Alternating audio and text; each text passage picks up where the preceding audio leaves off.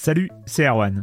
Je me permets ce petit message avant votre podcast pour vous parler du festival Silence on Joue qui aura lieu le 25 mai prochain à la Cité des Sciences et de l'Industrie à Paris.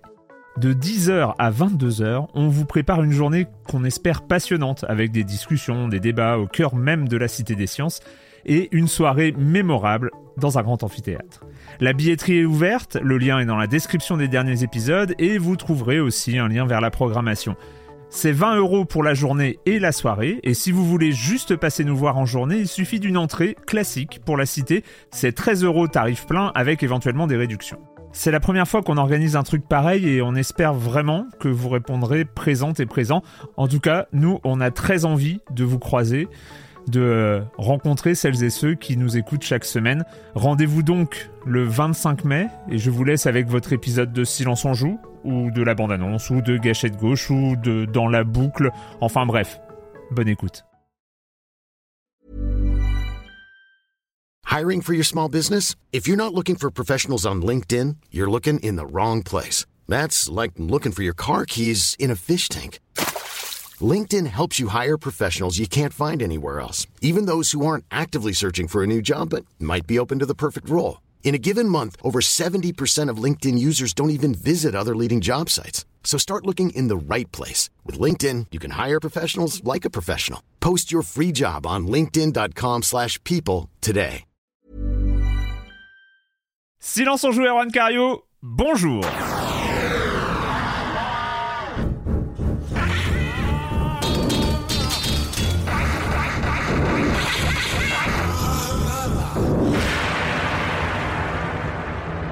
Au programme de cette semaine, nous allons parler de Helldivers 2, nous allons parler de Splatoon 3, Tour de l'ordre, et nous allons faire, je sais pas, une, une réunion, une réunion d'intoxiqués, de désintox. Et on va parler de Balatro. Voilà, oui, il faut, Ah, il oui. faut en parler de Balatro. Est-ce que, euh, je sais pas toi, Corentin, mais il y a, y a des fois, on, on parle d'un jeu dans Silence on joue, et après ça nous on arrête d'y jouer en fait parce qu'on en a parlé, on a fait notre travail si tu veux, Ouais. on a c'est ça a été un aboutissement quelque part. hein, euh. J'ai eu un peu, en fait, j'ai, j'ai, Splatoon m'a fait un peu arrêter Balatro et euh, m'a pas, enfin, j'ai pas ressenti un besoin euh, immédiat de m'y remettre après. Donc, on va dire que Tout je va vais bien. essayer de profiter de cet élan de sobriété. C'est bien. Euh, après, il faut dire sevrage. il faut dire aussi qu'elle Divers m'a occupé aussi avec les deux loulous là.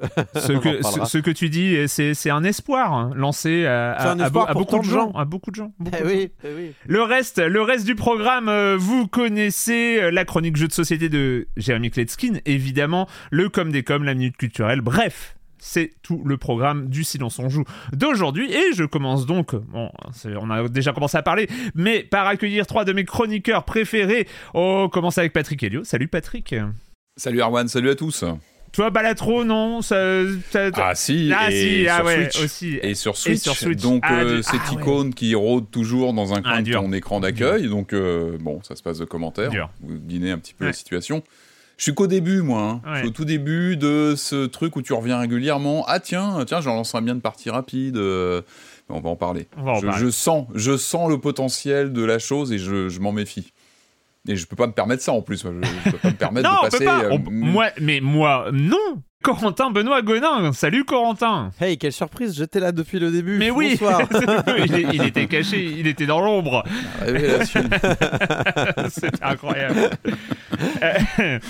Ah, les effets de manche, les effets de, de théâtre. C'est fou, c'est fou. incroyable. Pouf, j'apparais dans un nuage de fumée. Ha, ha Et en podcast, ça rend encore mieux. C'est, c'est, Ah bah oui, oui, ah bah. mais l'imaginaire C'est ça, travaille c'est encore ça. plus. Ah C'est ça qui est, qui est là, le panache. Il est là.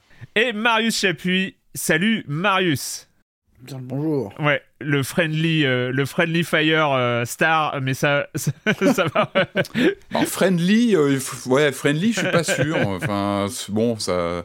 Je Bon, des teste les tensions sont nées pendant notre partie de Helldivers. euh, Ouais. Il, un il- jeu il va y avoir du ressenti. hein. Ça, il va, il va y avoir des Ouais. dossiers. hein. Il y a des Ah, ce dossiers. sont des, ce sont des, ce sont des, des, des, des, des- des- des traces de vie qui s'entrechoquent. Ce sont des projets de vie qui se, qui se télescopent. C'était pas une trace de vie, c'est une frappe orbitale, Patrick. Et dans la tête, bien ciblé, ou dans une, dans un, dans un baril le d'explosifs. Euh, bon, voilà. Ce sont les soirées silence on joue. Ah, euh, le baril, il te reste en travers de la gorge. C'est vraiment le Cassius Belli, le baril, quoi. Ah ben le baril, c'est notre fil rouge avec, euh, avec. C'est un baril rouge d'ailleurs. hein, c'est- avant de Baril. commencer cette émission, avant d'aborder euh, l'actualité joyeuse du jeu vidéo Oh là là, euh, et de et de faire un, un, un segment news très feel good parce que c'est un peu notre marque de fabrique.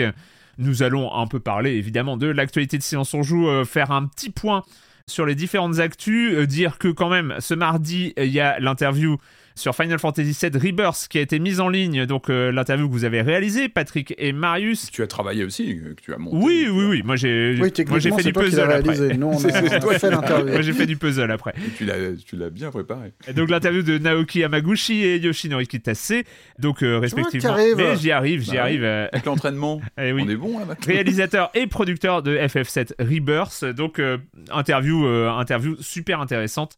Vous pouvez, euh, elle est disponible dans votre flux de podcast. Et non, j'ai vu le- la remarque euh, passer, il n'y a pas eu euh, de questionnaire silence en joue euh, de, euh, de nos deux invités pour cause de, de temps réduit. hein, et en fait, les, les interviews en japonais, il faut bien comprendre, on avait du temps réduit, mais on avait du temps. Enfin, vous aviez du Ouais, on temps. avait On avait, temps, eu une heure, euh, une heure, presque une heure euh, Non, on officielle. avait 45 minutes et on a gratté une heure. Euh, Ce qui- étaient, euh, parce qu'ils étaient très sympas. Ouais, Et, ouais, et c'est, cool. mais c'est un bon temps, enfin pour euh, pour des, des, Ouais, des gens comme normal, ça, euh, voilà. Sauf que c'est vrai que c'est des japonais, il y avait un traducteur en anglais, donc c'est vrai que finalement le temps réel euh, de, de l'interview, Oui, on forcément on compte arrive à Bah, t'as un quart du temps. Puisque Ouais, tu as facile. tu poses ta question, ensuite tu as Facile. trois euh, répliques qui servent à rien, la traduction, euh, la réponse, Ah oui, la oui, non, traduction, ça- et c'est- euh, c'est stressant voilà. pour ça. ouais. Et ben finalement on a trois pas, quarts, on, on a euh, 35 minutes d'interview, hein, donc euh, c'est euh, et finalement c'est c'est vra- vraiment pas mal. Euh, pour le pour le reste du programme, donc euh, gâchette gauche, le premier lundi, euh, le dernier lundi, c'est le dernier lundi du mois, qui sera euh, cette fois-ci donc euh, le 4 mars. hein, euh, on, on- on le sait, on le sait maintenant. Euh, donc euh, le 4 mars, gâchette gauche avec euh, Raphaël Lucas, Kevin Bitterlin et Olivier Bénis. Nous allons parler du jeu vidéo français. Voilà, euh, ça va être le, ça va être le thème. Je pense que ça va nous faire l'émission. Euh, on va essayer de, de découper un peu les, les thématiques autour du journalisme, etc. Enfin, euh, autour de l'histoire aussi et autour de la santé actuelle du, du jeu vidéo français, les productions qui, qui, qui arrivent, qui sont vraiment. On a parlé de Promenade la, la, la semaine dernière. Évidemment, il y a Chance of Scénar qui a, nous a fait 2023 et il y a plein d'autres choses. Voilà, on va parler du, du, du jeu vidéo made in France. On va réarmer le jeu vidéo français. Non, pardon. Euh, Oh, oh non, pas toi, pas toi, Erwan. Non, pitié. non, non. Pas toi. Et donc je vous en avais parlé la semaine dernière, nouvelle émission qui est euh, qui est donc euh, dont l'objectif c'est de faire en fait de l'intercaler avec euh, les gâchettes gauche donc euh, d'être en grosso modo toutes les deux semaines on va on va avoir un gâchette gauche et puis on aura cette nouvelle émission un peu sur le même format donc qui sera le lundi de 13h à 15h sur Twitch et puis qui se retrouvera en replay sur YouTube et en podcast dans le flux de Silence on joue. Cette nouvelle émission, donc le premier épisode, ce sera le 11 mars, donc la semaine suivante, pour cause de GDC la semaine d'après, et vous allez comprendre tout de suite. L'émission va s'appeler Dans la boucle et ça va être une émission consacrée à la création de jeux vidéo, une émission avec les créateurs et sur un peu la démarche de tout, tout ce qui se passe lors de la création de jeux vidéo. Et cette émission va être co-animée donc euh, moi j'y serai et elle va être co-animée par Laurent Victorino, donc euh, le fondateur de Monkey Moon, et Jeanne Rousseau, la présidente et cofondatrice de Spiders, euh, donc qui seront avec moi tous les mois pour, pour parler de création de jeux vidéo. Et on aura aussi un, une invitée à chaque émission venue, venue d'un studio. et on va parler de développement de jeux vidéo. La première partie de l'émission, ce sera, on va faire un focus sur un moment de développement de jeux vidéo. Ça va peut être le lancement du jeu, euh, le, euh, la maquette, euh, la musique, ce genre de choses. Et en deuxième partie de l'émission, avec, avec l'invité, on essaiera de faire un peu un exercice de post-mortem sur la création d'un des jeux de l'invité. Ce qui a bien marché, ce qui a moins bien marché, et ce genre de choses. Enfin voilà, si vous euh, connaissez un peu les, les post-mortem de développeurs de jeux, ça va être un peu ce, ce type d'exercice. Et voilà, c'est une émission qui va durer aux alentours de deux heures, un peu comme Gâchette Gauche, et qui est destinée à être mensuelle. Voilà, dans la boucle, premier épisode, le 11 mars. Et donc on, a toujours, hein, on a toujours aussi ce, ce truc du 25 mai qui est, qui est toujours dans, dans la liste, mais je vous en reparlerai euh, quand on aura plus d'informations, évidemment. Il y aura une grande roue Où ça? Le 25 Bah, mai? le 25 mai. Mais pourquoi pas? Si on a la place, Moi je, moi, je demande une grande roue. tu Moi, demandes je- une grande des roue Moi, je demande des barils rouges. Pas là- Ah Un vrai IRL. un, ba- un baril rouge IRL. Et là, attention. Patrick Ouais. se promènera dans les allées avec son baril rouge. Non, mais je veux pas que ça devienne un mème non plus, hein, ton animation. Il faudrait Oh, pas bah, non plus que ça devienne trop envahissant, cette histoire de. de- Oui, bon, c'est là, il y a, il y a- Bon. Écoute, euh, Madingue, euh, vous, tu trouveras la vidéo euh, dans. Non Il y a un clip, lien. il y a, il y a une trace, non. il y a une trace. Je l'ai coupé avec un cut façon TikTok incroyable, Ouais. tu vois, c'est super. L'allégorie de Silence on jour. Et... On va passer, on va passer à l'actualité, l'actualité de la semaine. Euh, je vous parlais euh, d'une séquence feel good. Évidemment, ce n'est pas le cas. Ce n'est pas le cas. On aimerait bien, hein. on aimerait bien euh, se concentrer une semaine sur un peu euh, des bonnes nouvelles On ou des eu. choses On intéressantes en ou a des eu des choses. semaines, euh, ouais, ouais, ça en eu. 2022, on avait déjà eu des, Ouais, des semaines. il y ouais, des faut- avec des, des bonnes, des bonnes. Pour les des bonnes rétro-podcasters, vous pouvez, hein, il y a des épisodes comme ça où on parle d'autre chose.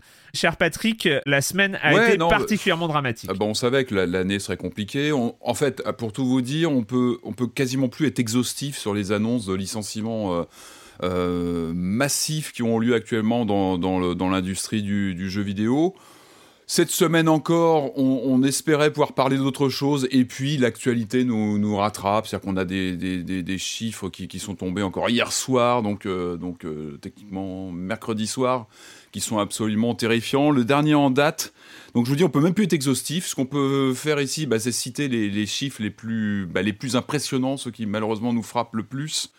Le dernier en date qui est tombé hier soir, je crois que c'était pendant qu'on était en train de, faire notre partie, euh, on a commencé à voir les chiffres euh, tomber du côté de Electronic Arts, quand même un des, gros acteurs du, jeu vidéo, qui annonce euh, que 670 postes vont être supprimés là très prochainement, euh, qui donc viennent s'a- s'ajouter on rappelle hein, le contexte aux 775, je crois, d'il y a un an, en mars 2023. Euh, donc, alors c'est évidemment un chiffre colossal, on le rappelle, on parle de chiffres comme ça, 670, c'est un chiffre, mais il faut rappeler que ce sont des personnes, des familles qui sont concernées, on le redit à chaque fois, mais c'est lourd de conséquences. Là, en termes de, pour être concret, euh, on, parle du FPS euh, Star Wars qui était en préparation chez Respawn, qui est annulé, qui passe à la corbeille. Vraiment pour donner comme ça des, des, des, des, cas concrets. On a un studio qui saute, euh, c'est Ridgeline Games qui, devait, euh, qui était censé travailler sur des contenus solo pour euh, la franchise Battlefront qui était basée à Seattle, qui saute. Voilà, donc c'est évidemment cataclysmique. Hein. On parle de, centaines de personnes chez, euh, chez, euh, chez Electro- Electronic Arts. Je crois que ça représente à peu près 5% des effectifs globaux. C'est un peu voilà, un des fils rouges, hein, c'est de donner des pourcentages comme ça sur les, sur les masses salariales générales mondiales des groupes. Voilà, donc 670 chez Electronic Arts, ça s'est tombé hier soir. Euh, euh, peu avant, on avait eu euh, PlayStation. PlayStation qui annonce la suppression de 900 emplois à travers le monde, avec là aussi hein, des cas très concrets. On a notamment appris la fermeture de London Studio, qui est quand même un des, un des acteurs euh, historiques de, de, de chez PlayStation. Enfin, moi, j'ai toujours eu un affect particulier pour ce studio. Je les cite eux parce que voilà, ça, ça fait partie des, des, des, des- voilà, des entités qu'on peut citer pour bien faire comprendre ce qu'il se passe.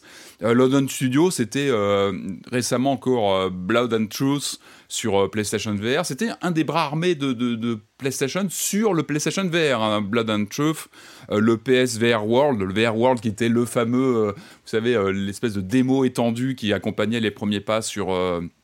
sur le, sur le PlayStation VR originel. Ce sont les créateurs de Hightoy, de Getaway. Moi, j'ai toujours un affect pour la, série Getaway. Donc voilà, le studio ferme. On rappelle en plus ce qui a été quand même assez malaisant dans la communication, c'est qu'il y a encore quelques jours, euh, Jim Ryan, qui est sortant hein, de, PlayStation, c'était l'an- l'ancien patron euh, de- des studios PlayStation, était encore pris en photo avec euh, des, employés du, studio, London Studio, il y a quelques jours. Et on apprend donc la fermeture de, cette structure historique du groupe PlayStation, donc 900 employés en tout, hein, donc avec plein de, studios qui sont impactés à travers tout PlayStation.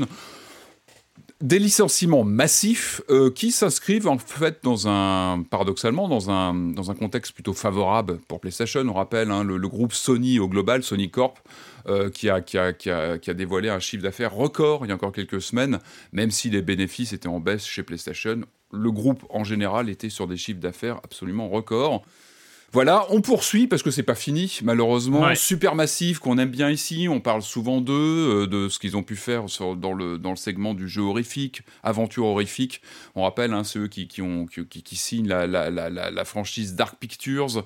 Là, ils bossent sur euh, Little Nightmare 3. On apprend que euh, environ un tiers, donc on, on estime à peu près une centaine de personnes, je crois, euh, un tiers des effectifs vont être mis à la porte, vont être, euh, vont être licenciés aussi, là, dans le- un cadre de- de- d'austérité. enfin, c'est vraiment le terme qui revient régulièrement, l'austérité de, de, de reficelage des équipes. Le, le sur un 90, studio qui c'est une estimation basse. Ah, hein. une C'est- estimation, ouais. Ouais. C'est on- 150 euh, selon Schreier, par exemple. Ça peut être plus que. Je crois qu'ils doivent, être- environ 300, je crois, aujourd'hui, Ouais. euh, la structure euh, supermassive. Euh, donc voilà, en tout cas, une bonne partie hein, de, de- de- des gens vont, vont être licenciés, bien malheureusement. En plus, bah voilà, on- Supermassive, on, on les suit depuis longtemps. On rappelle aussi qu'il y a eu le départ, il n'y a pas longtemps, je crois, des fondateurs, des deux créateurs, des deux têtes euh, du studio. On peut pas dire que ce soit de super bonnes nouvelles de ce côté-là. hein. On sait qu'ils ils travaillaient sur beaucoup de choses en même temps, Supermassive. Bon courage pour les personnes qui, qui restent en place. On espère que bon, mais bon, ça- on peut pas dire que ce soit très très euh, très très rassurant pour la suite. Ah bah, la moitié de ton, ton- tes effectifs, non. oui. Ensuite, on continue malheureusement parce qu'il y en a d'autres. Deck Nine. Alors Deck Nine, c'était le, le studio américain qui avait euh, qui avait travaillé sur euh, sur notamment les spin-offs de Life is Strange. Euh, ils avaient travaillé sur le, le- sur le, le- le- j'ai plus le titre euh, le, le- le- le titre qui était sorti. euh, Avec Chloé là. euh, Color. Colors. Ouais, Colors. le, le spin-off, exactement. Et ouais, le True Colors, qui était le dernier en date, euh, qui va licencier une trentaine de personnes. On estime que ça représente environ une vingtaine de, de- vingtaine de pourcents. Alors si True Colors c'était eux, C'est eux, True, True Colors, Colors c'était eux, mais le... c'est pas le dernier en date, il y en a un autre après, il me semble. Before the Storm C'était Before the Storm Before the Storm, Ah, c'était eux Before aussi. the oui. Storm, c'était le premier. euh, Oui, de- c'est ça. C'était le premier spin-off. Oui, c'est et ça. True Ah oui, Colors, True c'est le- Colors, ils l'ont fait, c'était, oui. euh, C'était Ah, le c'était- titre qu'ils ont sorti il n'y a pas très très longtemps, qui était Ah, euh, voilà, le dernier où en fait, ouais. ils Oui. retravaillaient Oui. sur la licence Life is Strange. Et, euh, donc voilà, eux, c'est une trentaine de personnes concernées, 20% des effectifs. On rappelle euh, que toutes ces annonces s'inscrivent dans un contexte très très très austère euh, de casse euh, côté employé dans le secteur du jeu vidéo, avec dès, le mois de janvier hein, Microsoft qui avait annoncé la coupe de 1900 euh, voilà, 1900 personnes, 1900 emplois à travers les, les divisions Xbox, Bethesda, Activision Blizzard, etc. Donc voilà, on est dans un contexte très très très très dur. On est seulement même pas à l'amorce du mois de mars, euh, donc euh, on va vraiment, euh, je pense qu'on est Oui, vraiment puis sur un et- il faut, rappeler que euh, c'est pas des, des c'est pas c'est pas forcément des entreprises qui sont prises à la gorge. Bah, ça, ça dépend, parce que tu as quand même aussi 10 gouttes fabriques qui, eux, décident d'arrêter parce que juste ils trouvent plus d'argent Oui. pour faire des jeux. Non, mais et a- du coup, ils mettent ouais. la clé sous la porte. Oui, oui. Et à côté, tu as des trucs qui sont, qui sont de l'ordre du mouvement financier. Ouais. Où c'est euh, c'est juste s'épargner. euh, Et puis là, je pense que là, tu as une sorte de, mouvement de décontraction du truc. C'est que là, il y a un tel mouvement de fond qui est en train de s'inscrire depuis des semaines, des mois de licenciement, que ça devient, je mets bien des guillemets, presque normal, ça devient la tendance de fond, et que finalement, ça peut passer. C'est-à-dire que tu peux, tu t'inscris dans une tendance qui, touche à peu près, à peu près tous, les, tous les secteurs du jeu vidéo, en tout cas occidentaux. Et euh, oui, il y a une sorte de décontraction, d'alignement comme ça. Il y, a- a même des moves qui sont complètement dingues. Enfin, il y a- a, comment ça s'appelle? Euh, Build the Rocket Boy, qui est euh, un studio qui a encore sorti aucun jeu, qui a été fondé par un ancien producteur de Rockstar et de GTA, qui a levé beaucoup de pognon, qui a trois studios à Édimbourg, Budapest et Montpellier, qui a levé, c'était en janvier, 110 millions de dollars pour ces jeux qui sont c'est un- c'est un- le, le- le montage est une espèce d'usine à, gaz complètement chelou avec euh, un mélange de triple A annoncé et tout ça qui s'installerait dans un univers plus large euh, où il pourrait mettre euh, des, des jeux plus petits et façon façon Fortnite avec tu sens des, des, des porosités entre la création et le publicitaire qui est quand même assez limite et qui là annonce enfin, ils ont ils ont voilà ils ont levé 110 millions il y a un mois et là ils disent bah quand même vu la situation euh, il faut qu'on se serre un peu la ceinture euh, on, on va laisser partir des gens quoi Ouais, puis il y a beaucoup de communication vers les actionnaires dans certains cas de figure. Effectivement, il y a un côté, on, on peaufine, le- on optimise au maximum le, le rendement de la boîte, en, bah, en- évidemment en réduisant la voilure, en, alors, il y a vraiment une cure d'austérité assez, euh, Sachant assez que c'est terrible. On est, on est vraiment aussi, sur un. c'est aussi sur un- sur un- complètement con, quoi. Enfin, euh, c'est le, le, Ah bah, le- le- le Quel truc- message le- ça envoie enfin, il y a non, un- mais le, et, alors, le, et le truc, c'est euh, la, la perte, la perte de savoir-faire depuis on un sait. an. Ah, on- on- la perte de savoir-faire, la perte de valeur de l'industrie du jeu vidéo avec euh, tous ces gens qui partent et euh, tous ces savoir-faire qui, euh, qui s'en vont. Bah, le studio, le, notre studio, je parle d'eux parce que là, on sait qu'ils ferment et que bah, on connaît leur histoire. Enfin voilà, ce sont des, ce sont des, des- des- voilà, des, des savoir-faire comme tu dis. Ce sont des histoires de studios qui sont là depuis des décennies parfois, euh, qui sont complètement, euh, voilà, qui sont euh, bah, là, euh, totalement détruits, qui disparaissent de, de- de- du grand paysage du, du jeu vidéo. On est vraiment sur un secteur sinistré. Il y a l'image là, il y a, il y a l'image qui, Corentin, l'image qu'on voit de temps en temps avec les points là, qui deviennent de plus en plus denses Ouais, au fur et à mesure ouais. qu'on avance dans le temps là. Qui est Et, ce qui est dingue, c'est quand tu vois le, le- le côté euh, jouissif du jeu vidéo quand tu es joueur aujourd'hui, c'est-à-dire qu'on a vraiment des productions incroyables. Le jeu vidéo, il est euh, florissant en termes d'expérience de jeu, de- d'accès à des contenus. Enfin, on a,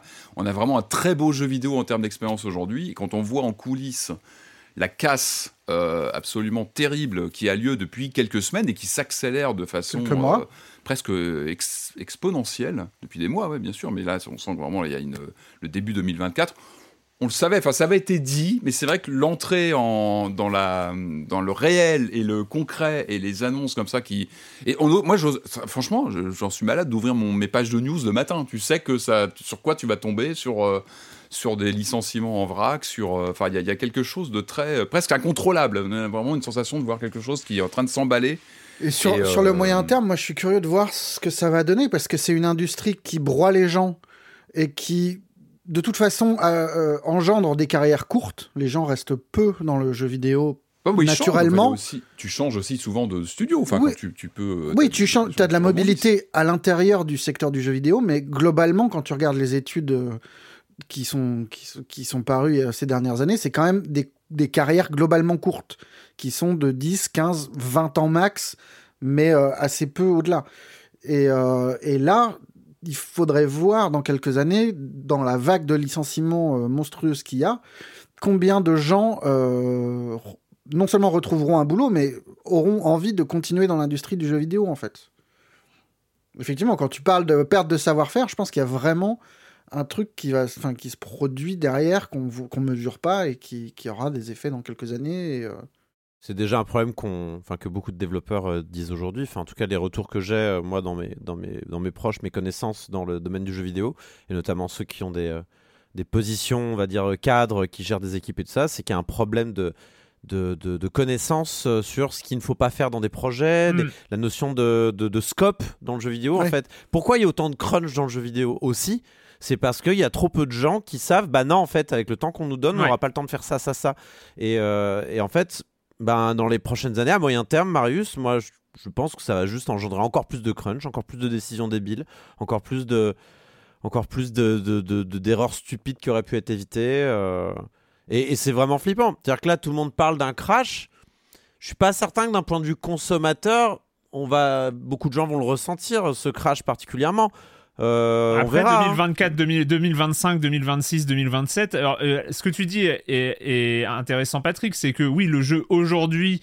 euh, a- Il y a une production folle et, et ce genre de choses, mais parce que c'est aussi les jeux mettent, mais, mais les jeux mettent plusieurs années à, être, à être développés. ans, Euh, les jeux là qui sont créés depuis début 2023, qui sont les projets qui sont lancés depuis début, début 2023, Bien avec sûr, tout ce que tu viens de dire, Corentin, euh, de, euh, de, de perte de euh, d'expérience, de, de savoir-faire, de c'est on, on sait pas. Enfin, je pense que les ça va se faire sentir justement côté consommateur euh, Ah, sur. les- euh, Ah, la part de l'humain, pas, évidemment, quand ton- le studio au sein de ton groupe qui sort, comme London Studio qui disparaît, enfin évidemment, tu, tu- ça crée des, des, des- des- Il y a le moral qui est important aussi quand tu crées, quand tu es dans la création, effectivement. Et il faut mettre ça en parallèle Euh, avec, euh, avec la, la disparition, enfin la- la- les, les grosses problématiques aujourd'hui pour les studios plus petits pour trouver des financements. Euh, côté lancement de prod et tout ça, on sait que c'est deux trucs qui arrivent en même temps.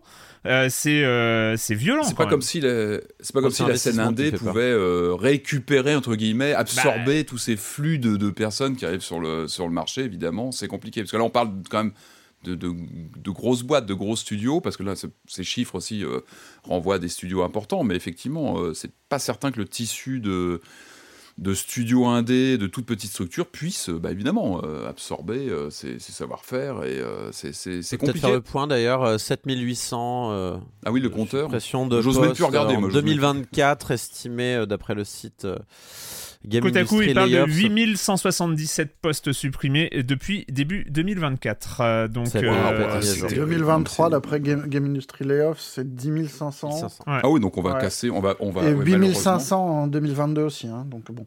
Malheureusement, le, oui, oui, les chiffres de 2023 vont être dépassés en quoi En trois mois? Non, mais c'est, oui, il y a une accélération et bon. Malheureusement, euh, malheureusement, on aimerait bien vous dire que euh, ça y est, c'est fini, on repart sur des bonnes bases. Euh, ce n'est pas le cas, ça va continuer probablement. Donc on, on continuera, on continuera à suivre ça. Patrick, euh, c'était marqué une news. Ah oui. ah vas-y, le hein. Eh, sans vraiment, c'est dur, transition, hein, de- hein, sans transition. Maintenant, dur, on, ba- on balance les, Le- nou- le- les nouvelles un peu plus. le futile, un peu le plus futile légères. après ça, c'est, dur, le futile après ce genre de news, parce que c'est vrai que ça, ça, plombe clairement la- l'atmosphère.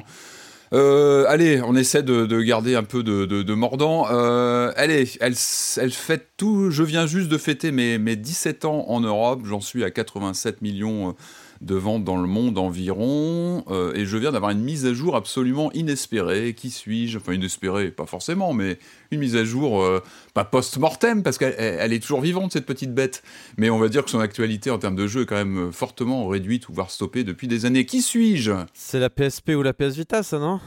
Eh, Pas loin, mais non. Ah non 17 ans, j'ai été lancé sur une péniche sur la scène euh, avec Ah, une soirée dantesque. PS3 Exactement, exactement. La PS3 qui vient de, de recevoir une mise à jour de son système, le 4.91, 200 mégas à télécharger. C'est une mise à jour PS3, c'était il y a annuelle en fait 17 qui a lieu. Eh oui, ben oui, monsieur, c'était en mars, mars 2007. J'y étais, j'y étais sur cette péniche avec euh, Xbox qui est passé faire coucou à l'époque. C'était, c'était assez dantesque comme Oui, soirée. les arcanes des maths sont mystérieuses, euh, Marius. Et oui, c'est c'est bah oui, c'est terrible, hein, c'est terrible. Euh, donc voilà, mise à jour, euh, suivi quand même de, de cette machine qui effectivement n'est plus n'est plus euh, suivie en termes de, de- de production de jeu, mais qui a toujours ces, ces- ces mises à jour. Là, je crois qu'il y a une ça concerne la stabilité du système. Et puis, je crois qu'il y avait un, il y a une, système, il y a un- une histoire de clé de chiffrement pour le lecteur Blu-ray qui permet de le mettre à jour, euh, cette machine. Euh, faut saluer quand droits, même. hein. ça. Faut saluer a que ce, ça, hein, honnêtement. il n'y a, que C'est ça, et puis je pense que ça peut servir aussi à certains à bloquer certains euh, certains piratages de la machine. Est-ce qu'on sait, qu'on si euh, la personne qui est responsable de la mise à jour est toujours chez Sony ou elle fait partie Ah, c'est des peut-être sa dernière mise à jour. elle, fait partie des, des, On des sait pas. charrettes. on, on ne sait pas trop. Il est Euh, tout seul dans son bureau. Il y a un immense bureau vide où il y a écrit PS3. Non, ce, qui est, en ce qui est gros. intéressant, c'est euh, enfin, euh, c'est une note d'espoir en tout cas sur la survivance de certaines euh, machines. Je suis retombé sur des chiffres qui datent d'il y a un an, de la précédente, parce que là on est sur une mise à jour annuelle du, de, de l'OS de la machine. Et j'ai retrouvé des chiffres qui disaient qu'en février 2023, il y avait toujours 2 millions de, de- d'ac- d'utilisateurs actifs euh, mensuels sur la PS3. C'est-à-dire que malgré le peu Ouais. d'actu, malgré euh, des fonctionnalités qui ont été quand même euh, retaillées dans tous les sens, c'est-à-dire qu'on ne peut plus vraiment gérer son compte sur la PS3, on peut plus euh, créer un compte sur la PS3, euh, mais, mais elle est toujours là, il y a toujours des joueurs qui, qui, qui la pratiquent. Et C'est pour lire des Blu-ray, Patrick. pour lire des Blu-ray, soyons honnêtes. Bah forcément, peut-être ouais. que c'est dans des pays, euh, des pays émergents ou des pays. euh, Ah non, mais attends, non, non, mais attendez, allez voir n'importe quel magasin de d'occasion. Euh, je vais pas citer les noms, mais on connaît des chaînes de. Et il y a, il y a encore des gros catalogues de jeux, de, de jeux PS3 qui sont là en boîte. Il y a toujours des PS3 en vente, des différents modèles. D'ailleurs, moi, j'ai qu'une PS3. qu'on je suis très inquiet pour la pérennité pas, de, mes, de mes galettes parce qu'il y a qu'elle qui les lit. hein. Malheureusement, il n'y a pas de rétrocompatibilité.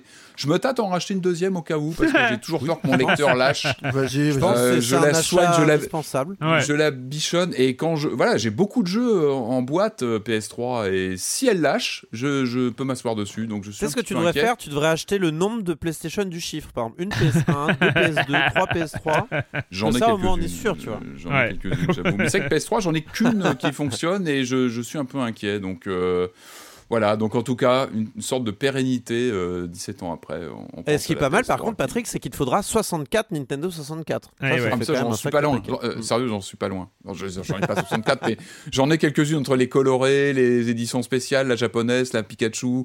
J'en ai Oh, quelques-unes, t'inquiète. Ah oui, Vraiment attends, beaucoup, euh, c'est terrible. on déconne pas. Non, non, non, non, non, faut, faut pas Moi, je- je blaguais, en fait, il blaguait pas. Ah non, je plaisante. Je ne plaisante jamais la- avec la Nintendo 64. Jamais. Je plaisante pas avec ça. On continue les news avec euh, Marius et qui va nous parler de Focus ou pas de Focus Si, de Focus. On va parler de Focus. Et oui, puisque mercredi soir, je lisais le Figaro. Et que le Figaro nous a appris que Focus, c'est fini. Focus, c'est Bon, fini. Focus, c'était déjà plus Focus, c'était Focus euh, Entertainment depuis trois ans. Et qu'avant, c'était Focus Focus, Home Home Interactive et qu'il fallait vraiment, voilà, il fallait vraiment un changement de nom.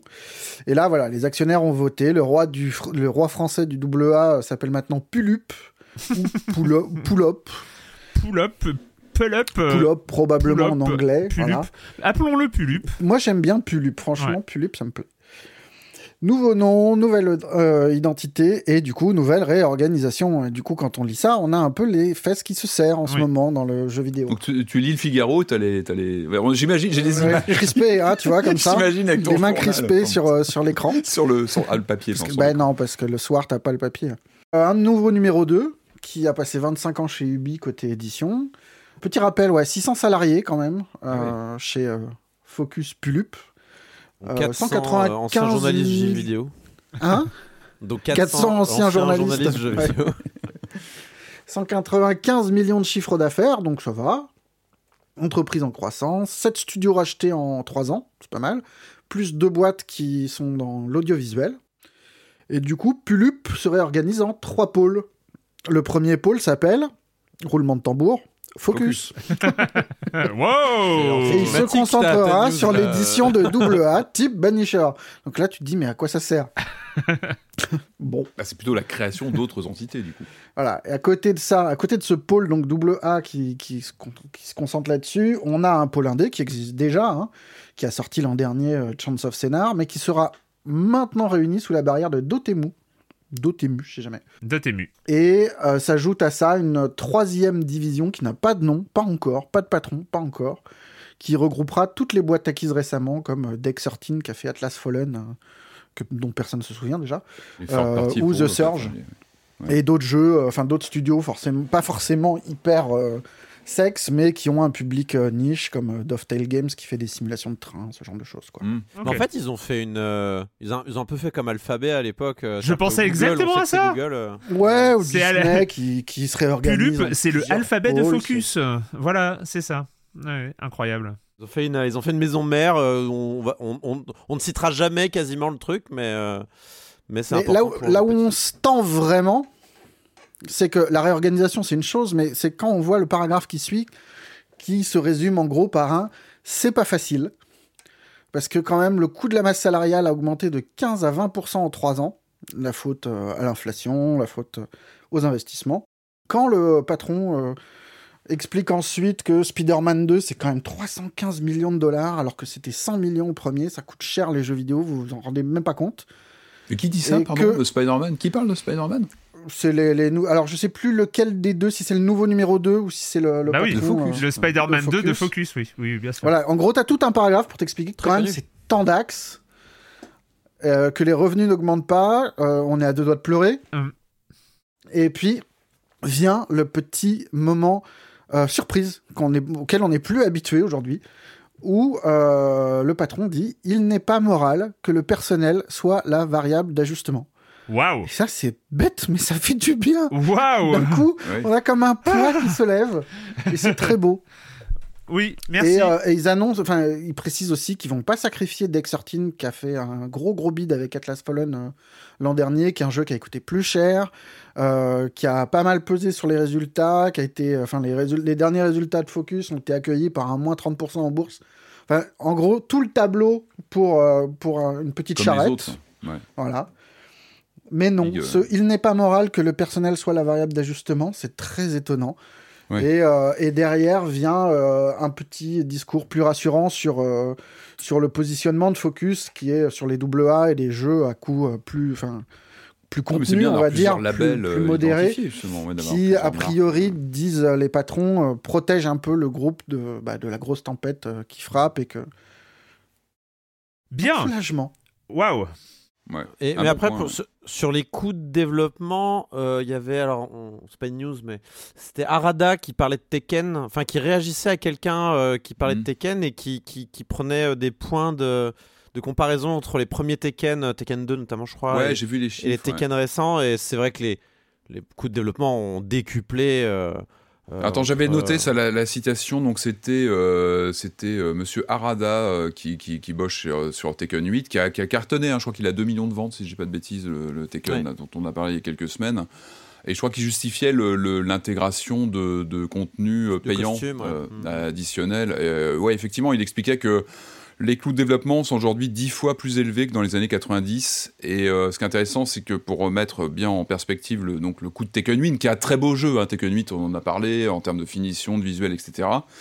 Euh, donc il explique que c'est deux ou trois fois le coût de Tekken 7. Voilà, ça donne un petit peu. Ce qui est dingue, hein. Enfin, une moi, ça- idée, c'est- voilà, en, C'est en une petite c'est cette dizaine d'années. comparaison ouais. entre 7 et 8 qui me tue, moi. Ouais, c'est Ouais. fou, ouais, parce que Tekken 8, euh, 7, c'est déjà un très beau jeu pour l'époque, mais Ouais, oui, il y a ouais. il y, a bientôt une dizaine d'années. Et ouais, c'est du x2, x3 sur un. Mais ça se voit à l'écran, enfin, genre, c'est pas. Enfin, il y a, il y a, il y a, il y a- il y a Et des il moyens dessus. aussi. Et il parle aussi du coup de maintien du jeu, puisque le jeu est online, Oui. le jeu doit hein, euh, avec tous les fonctionner avec des serveurs et tout ça. Et euh, il disait que, ben ouais, c'est en fait juste 60. Grosso modo, ce qui en, ce qu'on en retire, c'est que juste payer le jeu 70 euros, c'est pas suffisant. C'est ce qui est un peu sous Après, c'est le travail d'un éditeur aussi. Oui. Il y a un moment, tu sais. gères, tu gères l'argent qui est investi. T'es pas obligé de mettre toutes tes billes dans un jeu. Non, non, bien sûr. Enfin, entre le, le gap entre 100 millions et 315 millions pour Spider-Man, déjà, j'aimerais bien savoir la part de marketing dans tout ça, qui a priori n'est pas liée aux développeurs. hein. Et- ouais, c'est- Et on- Et de toute j'imagine que c'est à peu près du 50-50 comme dans le cinéma. Mais ça doit dépendre des jeux, ça, je pense. Oui, mais enfin sur des trucs Mais comme pour des gros Spider-Man jeux 2 comme Spider-Man, machin, je pense en effet que ça doit être. Sachant que Inso- Insomniac n'est pas n'est pas épargné euh, Insomniac n'est pas épargné par la vague de licenciement de, de Sony hein. donc euh, c'est euh, Oui, oui, bien Naughty. Dog euh, et tout ça enfin tout le monde tout le monde va prendre hein. c'est Oui, oui, moi j'ai parlé London, London Studio, mais il n'y a, il y a pas que. hein. Enfin, tout- Ouais. enfin, vu les, les 900 employés, effectivement, ça touche beaucoup de, de On va- structures, même des structures qui, qui ont plutôt le vent en poupe. On va terminer, on va terminer euh, cette séquence de news, Corentin, avec euh, ton ton filtre, ton filtre Nintendo plus polémique a encore euh, bipé euh, récemment. Ah, mais- non, c'est intéressant.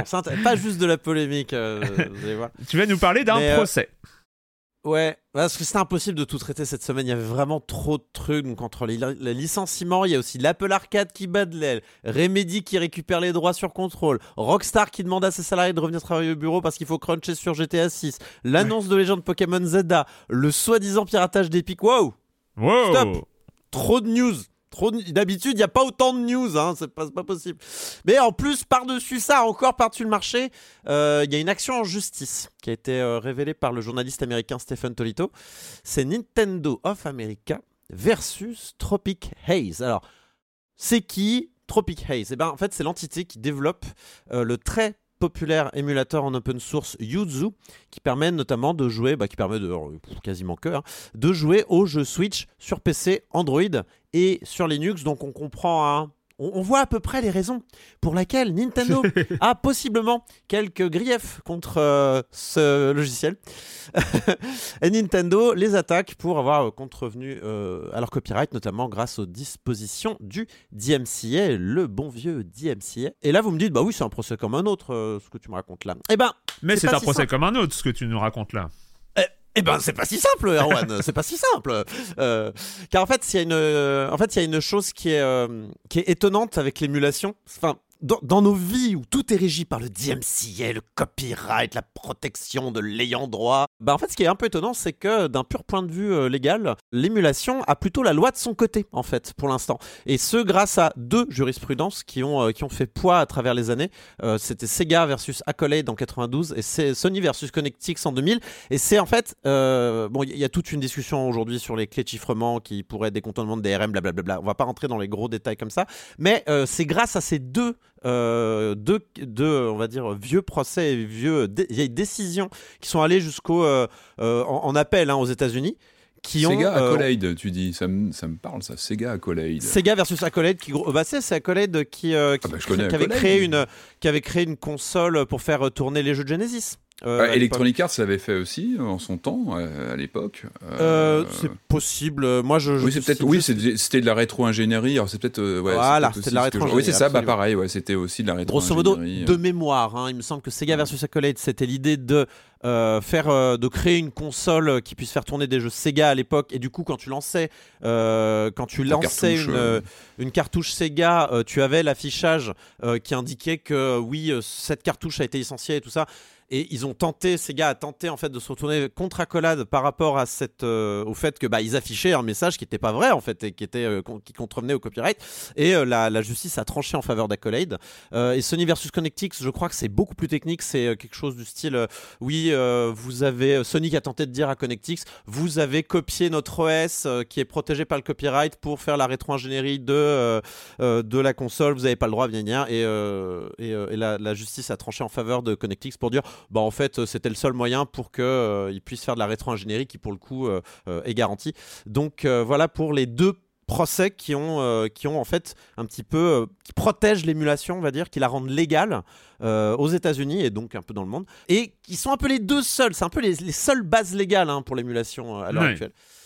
Mais bien sûr, c'est en théorie tout ça, parce que il faut faire les choses extrêmement proprement pour faire de l'émulation.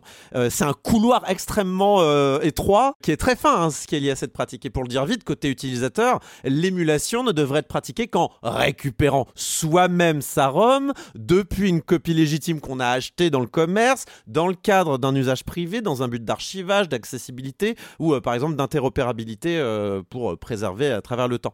Et évidemment, personne ne fait ça. Hein. Erwan, personne ne fait ça. Les émulateurs sont utilisés d'abord pour des usages fallacieux, euh, ce qui en soi n'est pas un problème, hein, euh, Erwan, euh, de faire un usage. Pourquoi moi, moi, je, moi, usage- je, moi, je ne fais aucun usage fallacieux. non mais Erwan, j'entends tes remarques. J'entends tes oui, remarques. oui, oui, mais sache. Erwan, qu'on peut faire un usage fallacieux d'un couteau, mettons. Hein Euh, mais on va pas interdire les couteaux.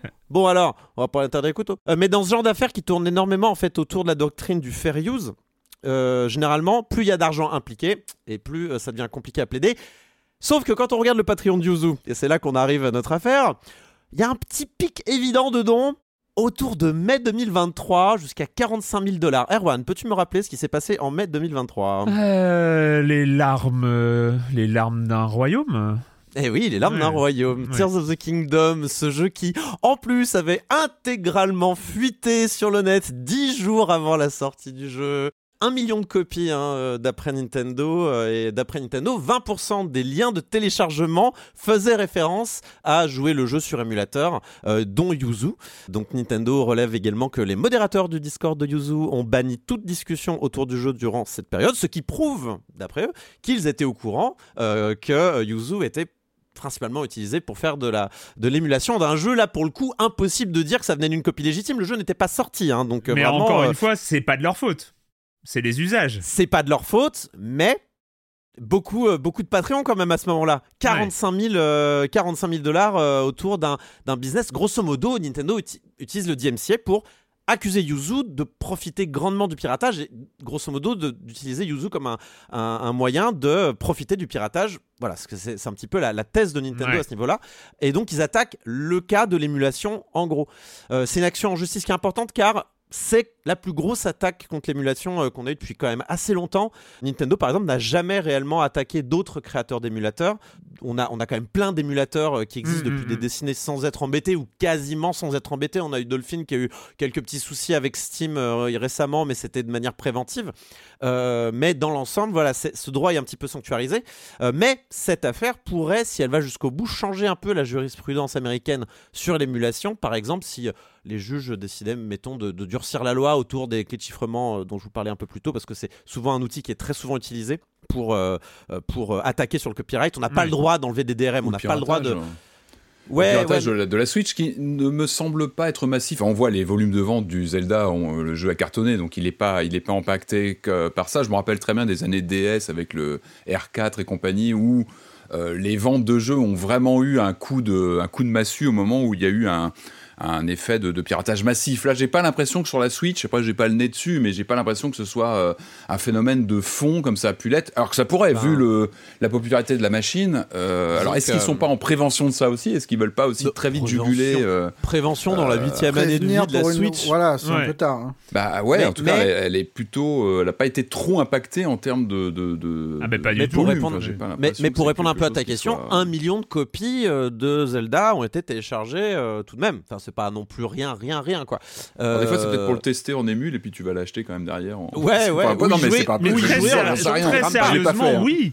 Enfin, Non, il mais, faut. euh, ouais, parce que c'est joué ça, sur la PC, valeur ajoutée euh, quand même de la Switch, hein, voilà, le c'est côté portable qui fait façon- que. euh, Mais t'as raison, Patrick. L'impact du piratage, de toute façon, c'est extrêmement difficile à estimer parce qu'il y a des gens qui vont en effet. Enfin, c'est possible. Les... De toute façon, ça a été démontré plusieurs fois dans le passé. Je me rappelle d'écran.fr qui en parlait. Les gens qui piratent le plus sont aussi les plus grands consommateurs de biens culturels. Ouais. Donc, euh, donc c'est c'est- c'est po- c'est possible que ces gens-là aussi ont acheté leur copie après, une fois qu'elle est sortie, pour y jouer de manière legit ou en, de manière portable, etc. Et là, c'est aussi, il y, a- il y a aussi la scène du, de la modification du jeu, je crois, j'imagine, sur les Zelda. Il y a aussi tout ce côté euh, modif du jeu, euh, mode et compagnie, qui n'est pas possible. Anecdotique euh, sur ces chiffres-là, je pense. Ouais. 0,0001% des gens quoi mais oui évidemment c'est- un usage Euh, et encore même ça c'est techniquement illégal hein, de faire du... le modding Ah bah oui. c'est une zone grise hein, le modding Ouais, hein. Il y en a des zones grises, hein, dis donc. alors, On est dans la zone euh, grise voilà. de la zone grise. Ça fait beaucoup. Mais, mais pour conclure sur cette histoire, donc euh, il- il- voilà, c'est- cette histoire, si elle va jusqu'au bout, donc pourrait euh, changer un petit peu la manière dont la, ju- la- la- la justice voit l'émulation,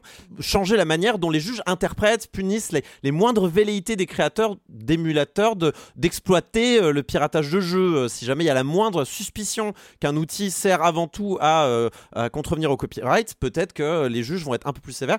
Ça demanderait aux créateurs d'émulateurs de prendre énormément de précautions pour ne pas prendre des coups de bâton par la justice par la suite. Mais en même temps, bah, cette action en justice-là en particulier, bah, elle n'est pas si importante non plus parce qu'elle remet pas en question fondamentalement en fait ce qui euh, permet à l'émulation d'être légale aujourd'hui. Et surtout, Erwan, il y a si, si peu de chances que cette affaire passe devant un juge.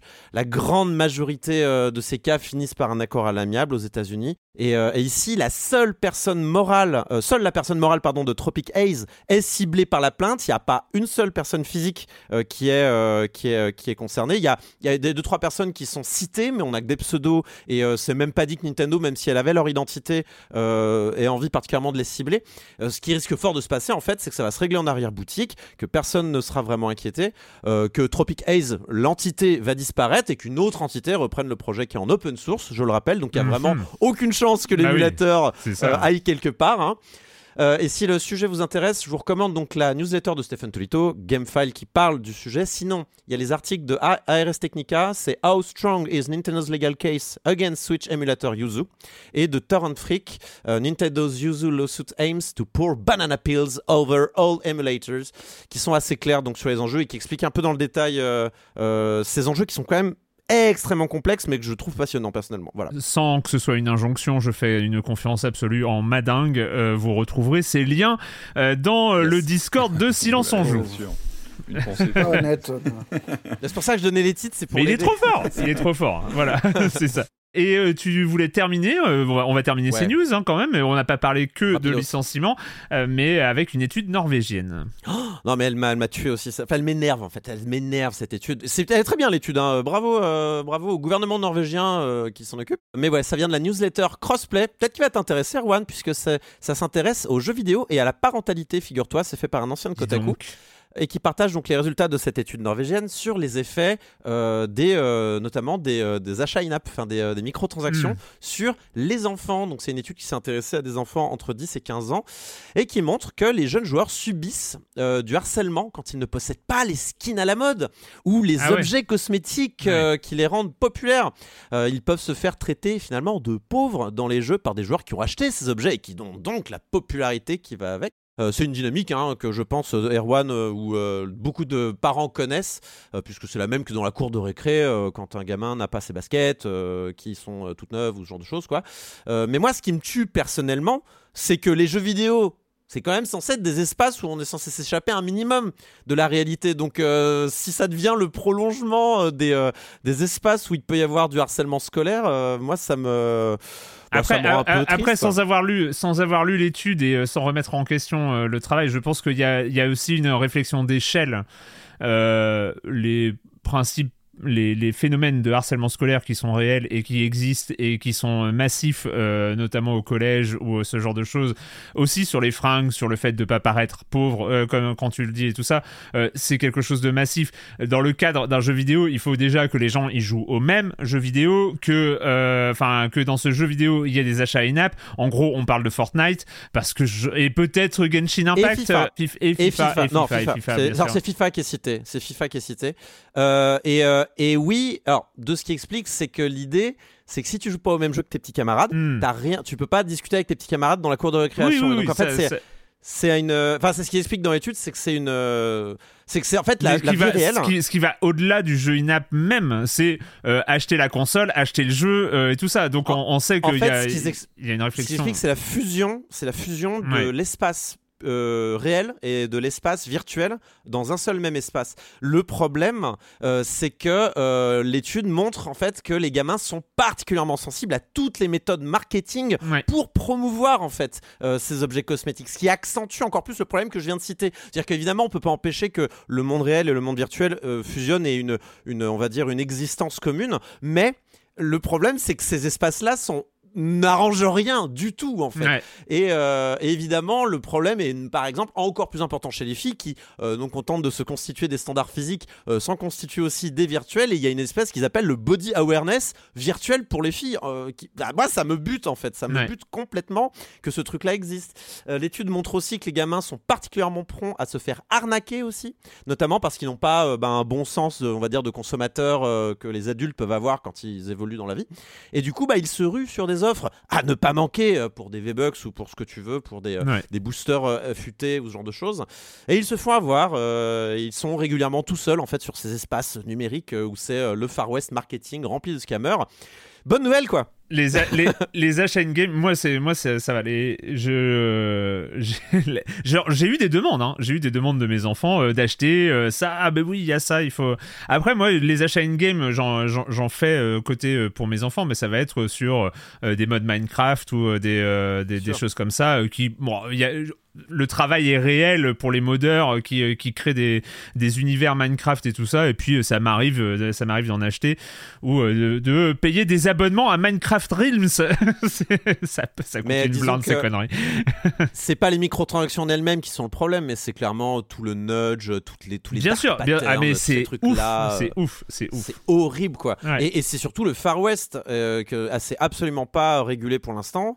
Euh, où- et je crois que l'Europe s'y était un peu intéressée, mais j'ai pas eu de news entre temps. Enfin, j'ai rien vu de, de progrès. Je suis, allé- je suis retourné sur le le, ré- euh, le- le rapport européen qui avait été voté par le Parlement. J'ai rien vu d'autre. Enfin, ça, ça, ça a pas Ouais, avancé. contrairement aux loot box, enfin l'affaire des loot box qui est très vite quand même montée avec des, des, des- des prises de décision. euh, C'est assez proche, hein, c'est, c'est, enfin, c'est des, des réflexions qui sont de toute façon assez proches hein, entre les deux. Mais euh, Mais surtout, ça va te faire, ça va te faire une, une génération de, de, jeux- de, de- comment dire, de, de, de consommateurs euh, impulsifs aussi, enfin qui vont être conditionnés. en fait, parce que la génération précédente était hyper Ouais, raisonnée. hein. après, faut pas dramatiser. Là, on parle de lootbox, d'achat de, de, de, de cosmétiques à la con et de machin. Petit, j'ai le souvenir de demander de l'argent à ma mère pour acheter des, des, des, des, des trucs euh, Panini, pour acheter des Kratos, des machins comme ça. Ouais. À des prix complètement teubés par rapport à la valeur de l'objet. Enfin, Oui, mais t'étais pas, oui, mais t'étais pas, t'étais pas bombardé évidemment. H24.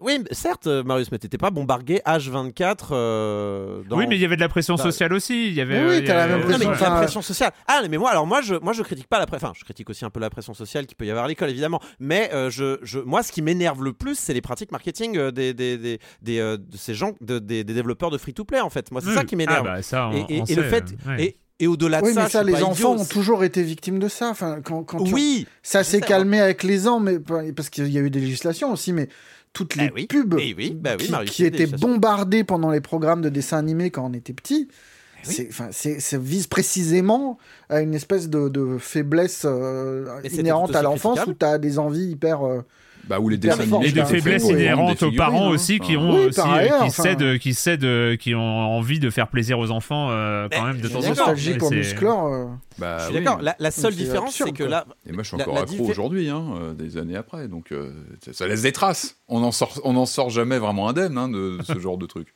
je pense quand même qu'il y a une hyper, euh, enfin que le, le terrain est devenu beaucoup plus euh, aride pour les enfants. Que non, non, je suis pas d'accord. On n'est pas dans la même situation euh, aujourd'hui euh, qu'avant.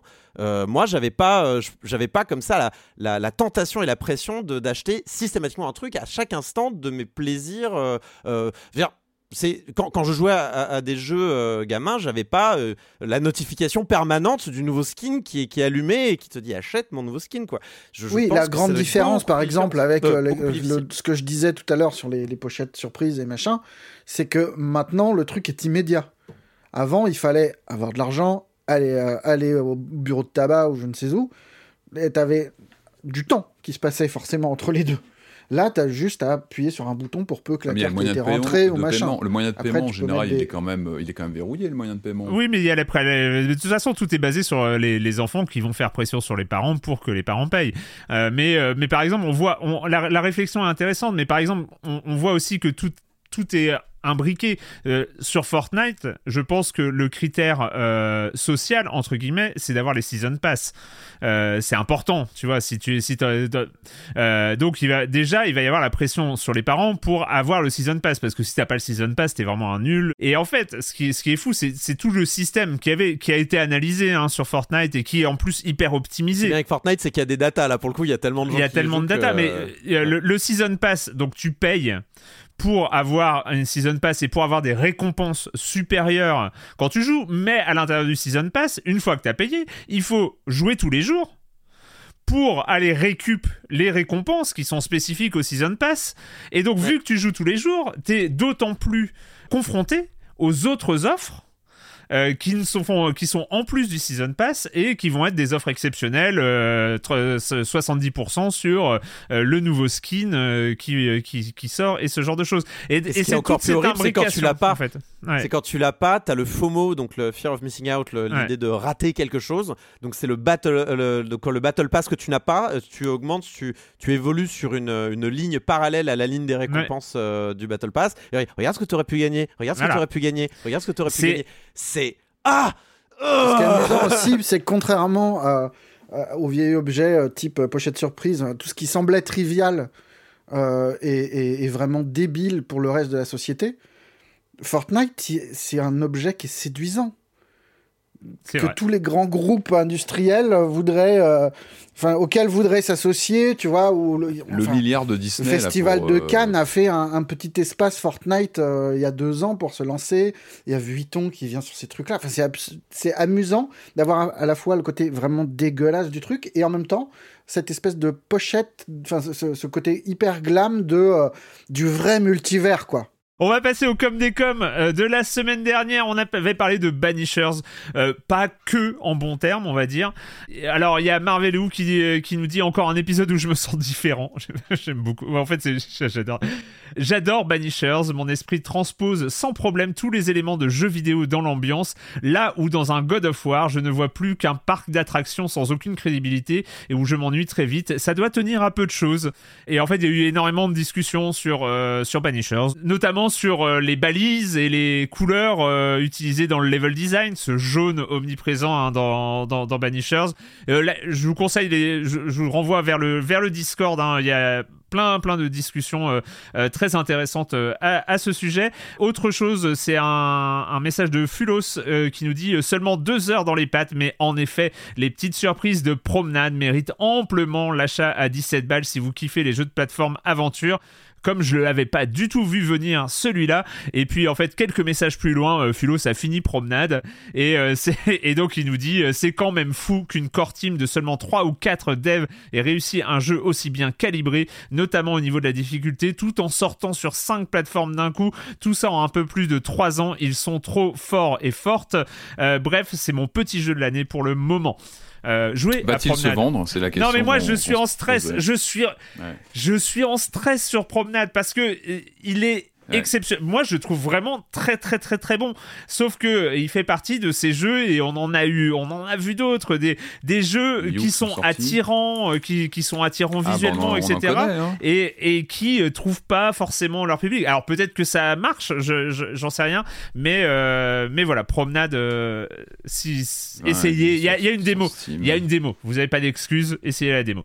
C'est les commentaires donc de la de l'émission de la semaine dernière. Vous pouvez réagir à, à toutes les émissions en rejoignant le célèbre Discord de Silence on joue. Le lien est dans la description de ce podcast, que ce soit sur vos applis de podcast sur libération.fr ou sur YouTube. Avant de commencer, on fait le petit point abonnement. hein. le petit point abonnement, euh, vous pouvez soutenir ce podcast en vous abonnant au formidable quotidien Libération euh, pour euh, seulement 6 euros par mois au lieu de 11,90 euros. Il y a toutes les informations sur, à l'adresse offre.libération.fr slash SOJ. Donc, et vous êtes aujourd'hui 873 à avoir souscrit à cette formule d'abonnement. Je ne compte plus, je devrais, je devrais encore compter tous les gens qui sont abonnés classiquement à, Libération, qui n'ont pas voulu profiter de l'offre de soutien parce qu'ils veulent aussi, euh, et c'est totalement compréhensible, soutenir le, journal avec l'abonnement classique, on va dire. Et je crois qu'ils étaient une trentaine à s'être déclarés. Enfin voilà, on pense à eux aussi, et c'est super. hein. Euh, ils avaient dit qu'ils soutenaient aussi Silence on joue, mais qu'ils restaient abonnés classiques à, Libération, et c'est c'est vraiment. Super. Euh, donc voilà, mais merci beaucoup à toutes celles et ceux qui, euh, qui ont accepté de, soutenir euh, ce podcast. Et puis voilà, continuez, euh, continuez à le faire. C'est euh, trop cool. Ça nous aide à avancer aussi. Et ben on va commencer avec les jeux vidéo. On va en parler de ce baril rouge. On va en parler de, ce- de ces insectes terrifiants euh, qui sortent de la Dis le mot brume. baril rouge et nos visages s'illuminent. Bah, on- Ou se décompose. ça dépend de Ou se personne. décompose. Aïe aïe aïe. Aïe aïe aïe. On va parler de Helldivers 2.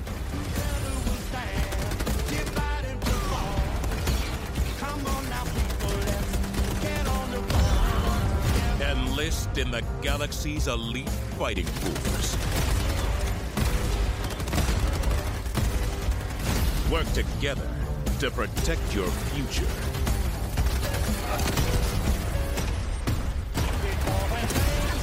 Helldivers 2, développé par Arrowhead Studio, euh, Game Studios, qu'on connaît, qu'on connaît parce qu'ils avaient développé Magica en 2011, ils avaient fait Gauntlet en 2014, euh, plein de jeux où on joue ensemble, où on peut euh, faire des, des choses, et ils avaient développé en On se 2015 fait exploser ensemble. on, fait- on se fait exploser ensemble et ils avaient développé euh, en 2015 le tout premier Helldivers, un shooter en vue de dessus, euh, mais qui 3D isométrique. En Hein. 3D. Il est en isométrique, un peu Ah, en. je ouais, n'ai pas biais, utilisé le mot clé, le, le, le, le- le mot clé très important de 3D isométrique, mais qui euh, déjà euh, se passait dans ce même univers de Starship Troopers. On peut sortir le nom Oui, euh, tout de suite. On joue des militaires surarmés contre des gros insectes dégueulasses.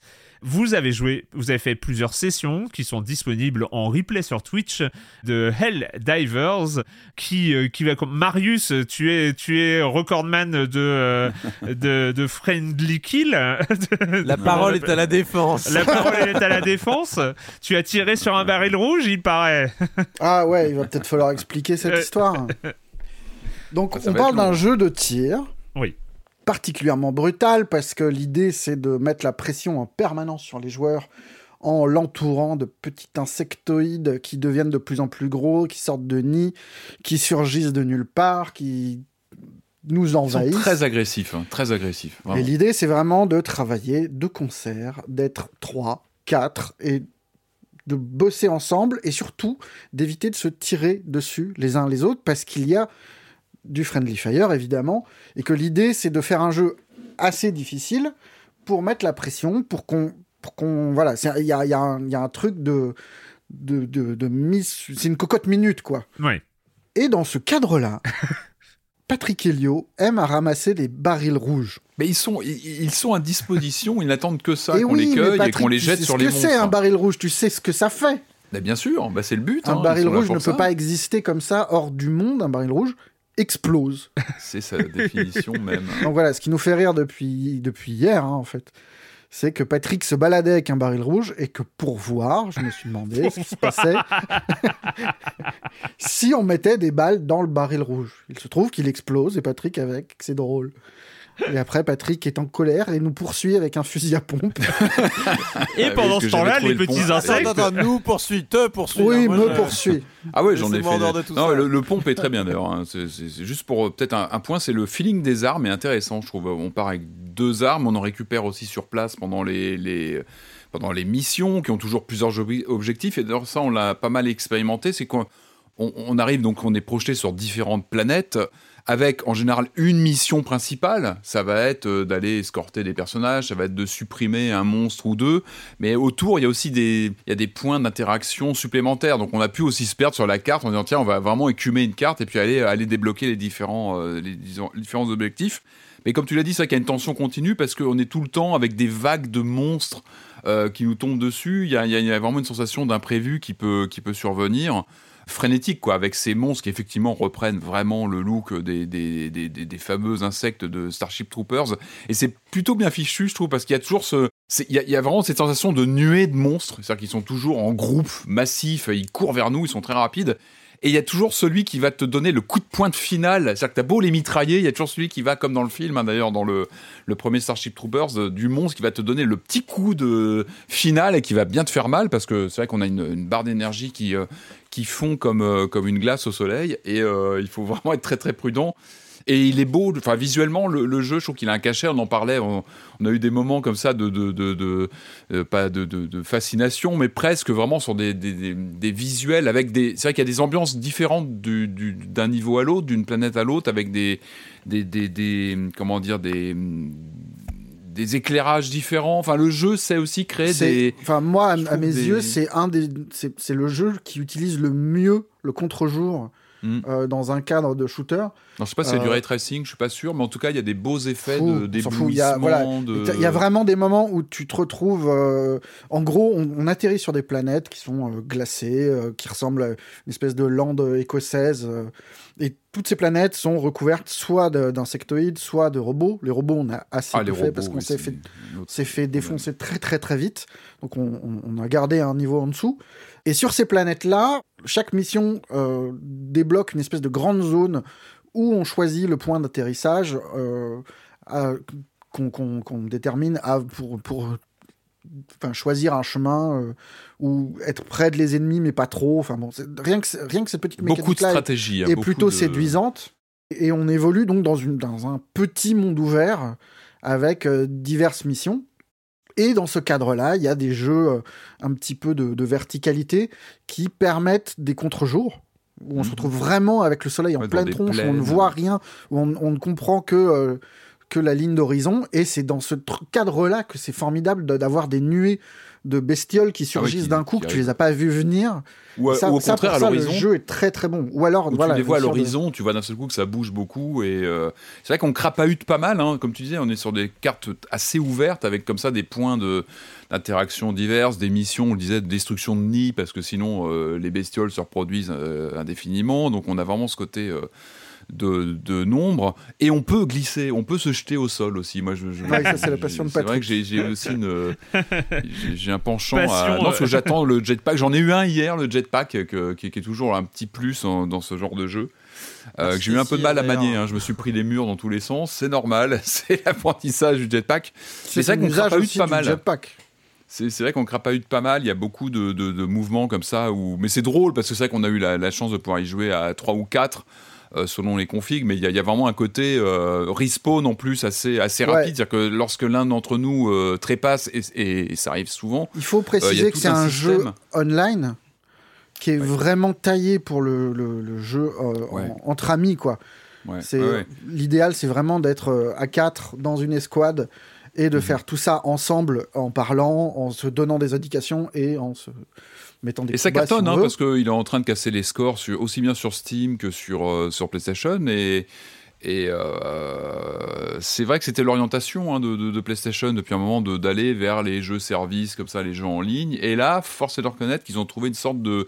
Alors, c'est pas un jeu révolutionnaire, on peut pas dire que devant on soit là à se dire, oula, il crée un truc complètement fou. Par contre, c'est vrai que j'ai l'impression qu'il euh, il agglomère pas mal de bonnes idées de, de jeux peut-être existants, mais il le fait bien. Euh, Bah, Il y a un combo qui marche très très bien, c'est ce, ce- ce système de pression constante Ouais. et euh, ce qu'ils appellent les stratagèmes.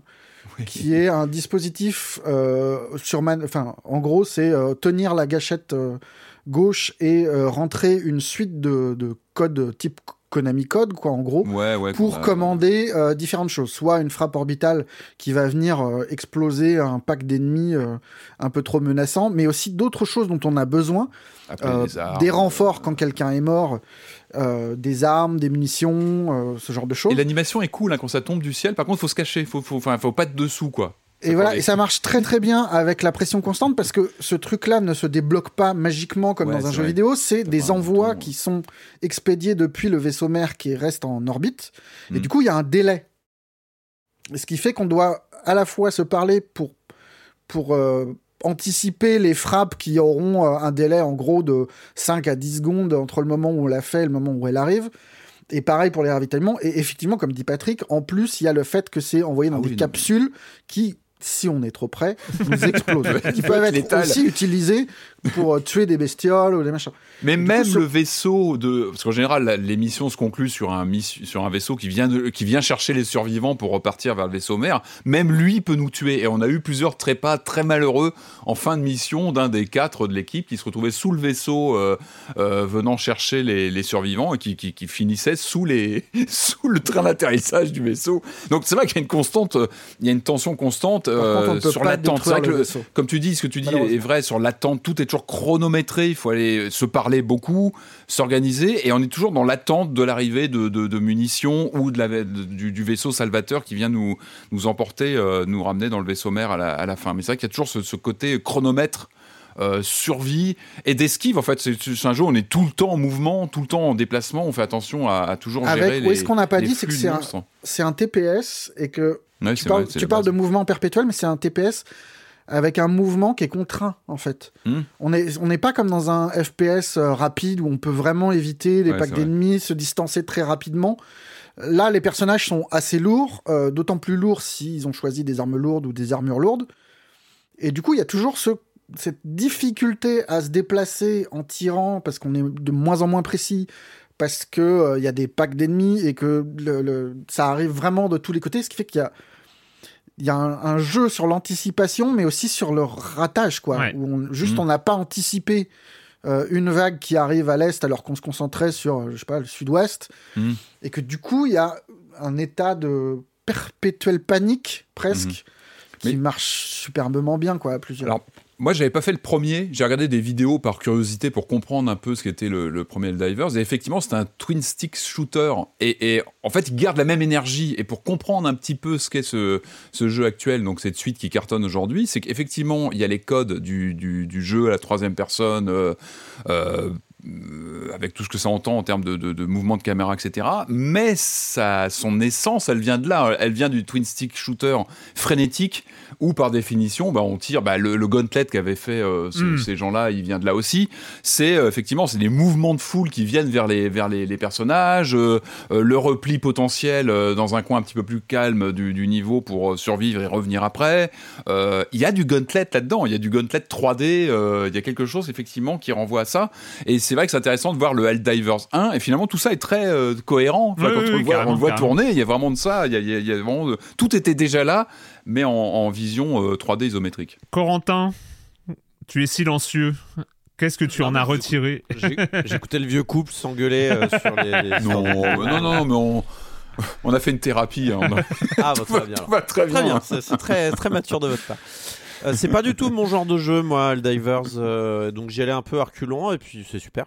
C'est juste super. euh, Hmm. Le jeu, euh, en fait, est un bordel organisé, mais savamment organisé, en fait. C'est-à-dire que le jeu est là pour vous faire croire que c'est la panique.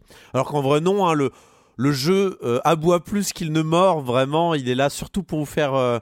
Euh, euh, vous, vous mettre en panique et vous faire faire des conneries. Je suis tellement sensible, moi, à ça. C'est. euh, Ouais. ouais. Enfin, je suis sensible à l'ambiance de panique, en fait. Je panique très vite. C'est. euh, Ouais, c'est vrai que c'est ça- exactement ça, parce que tout ce qui est euh, stratagème, c'est vraiment des Konami codes relous à rentrer.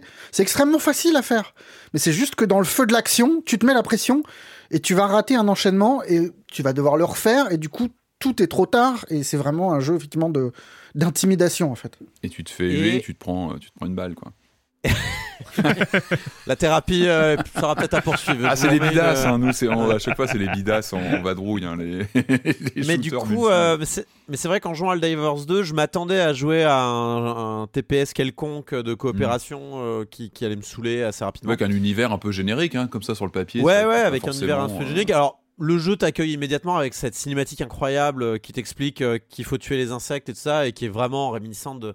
De, de comment on appelle ça euh, de, de Starship Troopers qui est enfin c'est évident quoi et en fait je me enfin je, je, je- c'est trop longtemps que j'ai pas vu Starship Troopers mais je me demande s'il n'y a pas genre quasiment la même vidéo de, de propagande dans Starship Ouais. Troopers quoi bah, c'est l'esprit, en Et- tout cas. ouais. Ouais, c'est complètement l'esprit, mais elle est- ils l'ont bien fait. En fait, ils arrivent vraiment à émuler ça euh, vraiment très fort. C'est-à-dire que c'est pas original, on connaît déjà, mais c'est tellement fait avec un tel panache, une telle vigueur que bah en fait on est juste très content euh, qu'ils reprennent la vanne entre guillemets. Et, euh, comme le ça, gameplay, c'est- hein, ça super. comme le gameplay qui reprend pas mal de choses, euh, je pense, euh, existantes, et qui le Ouais. fait bien.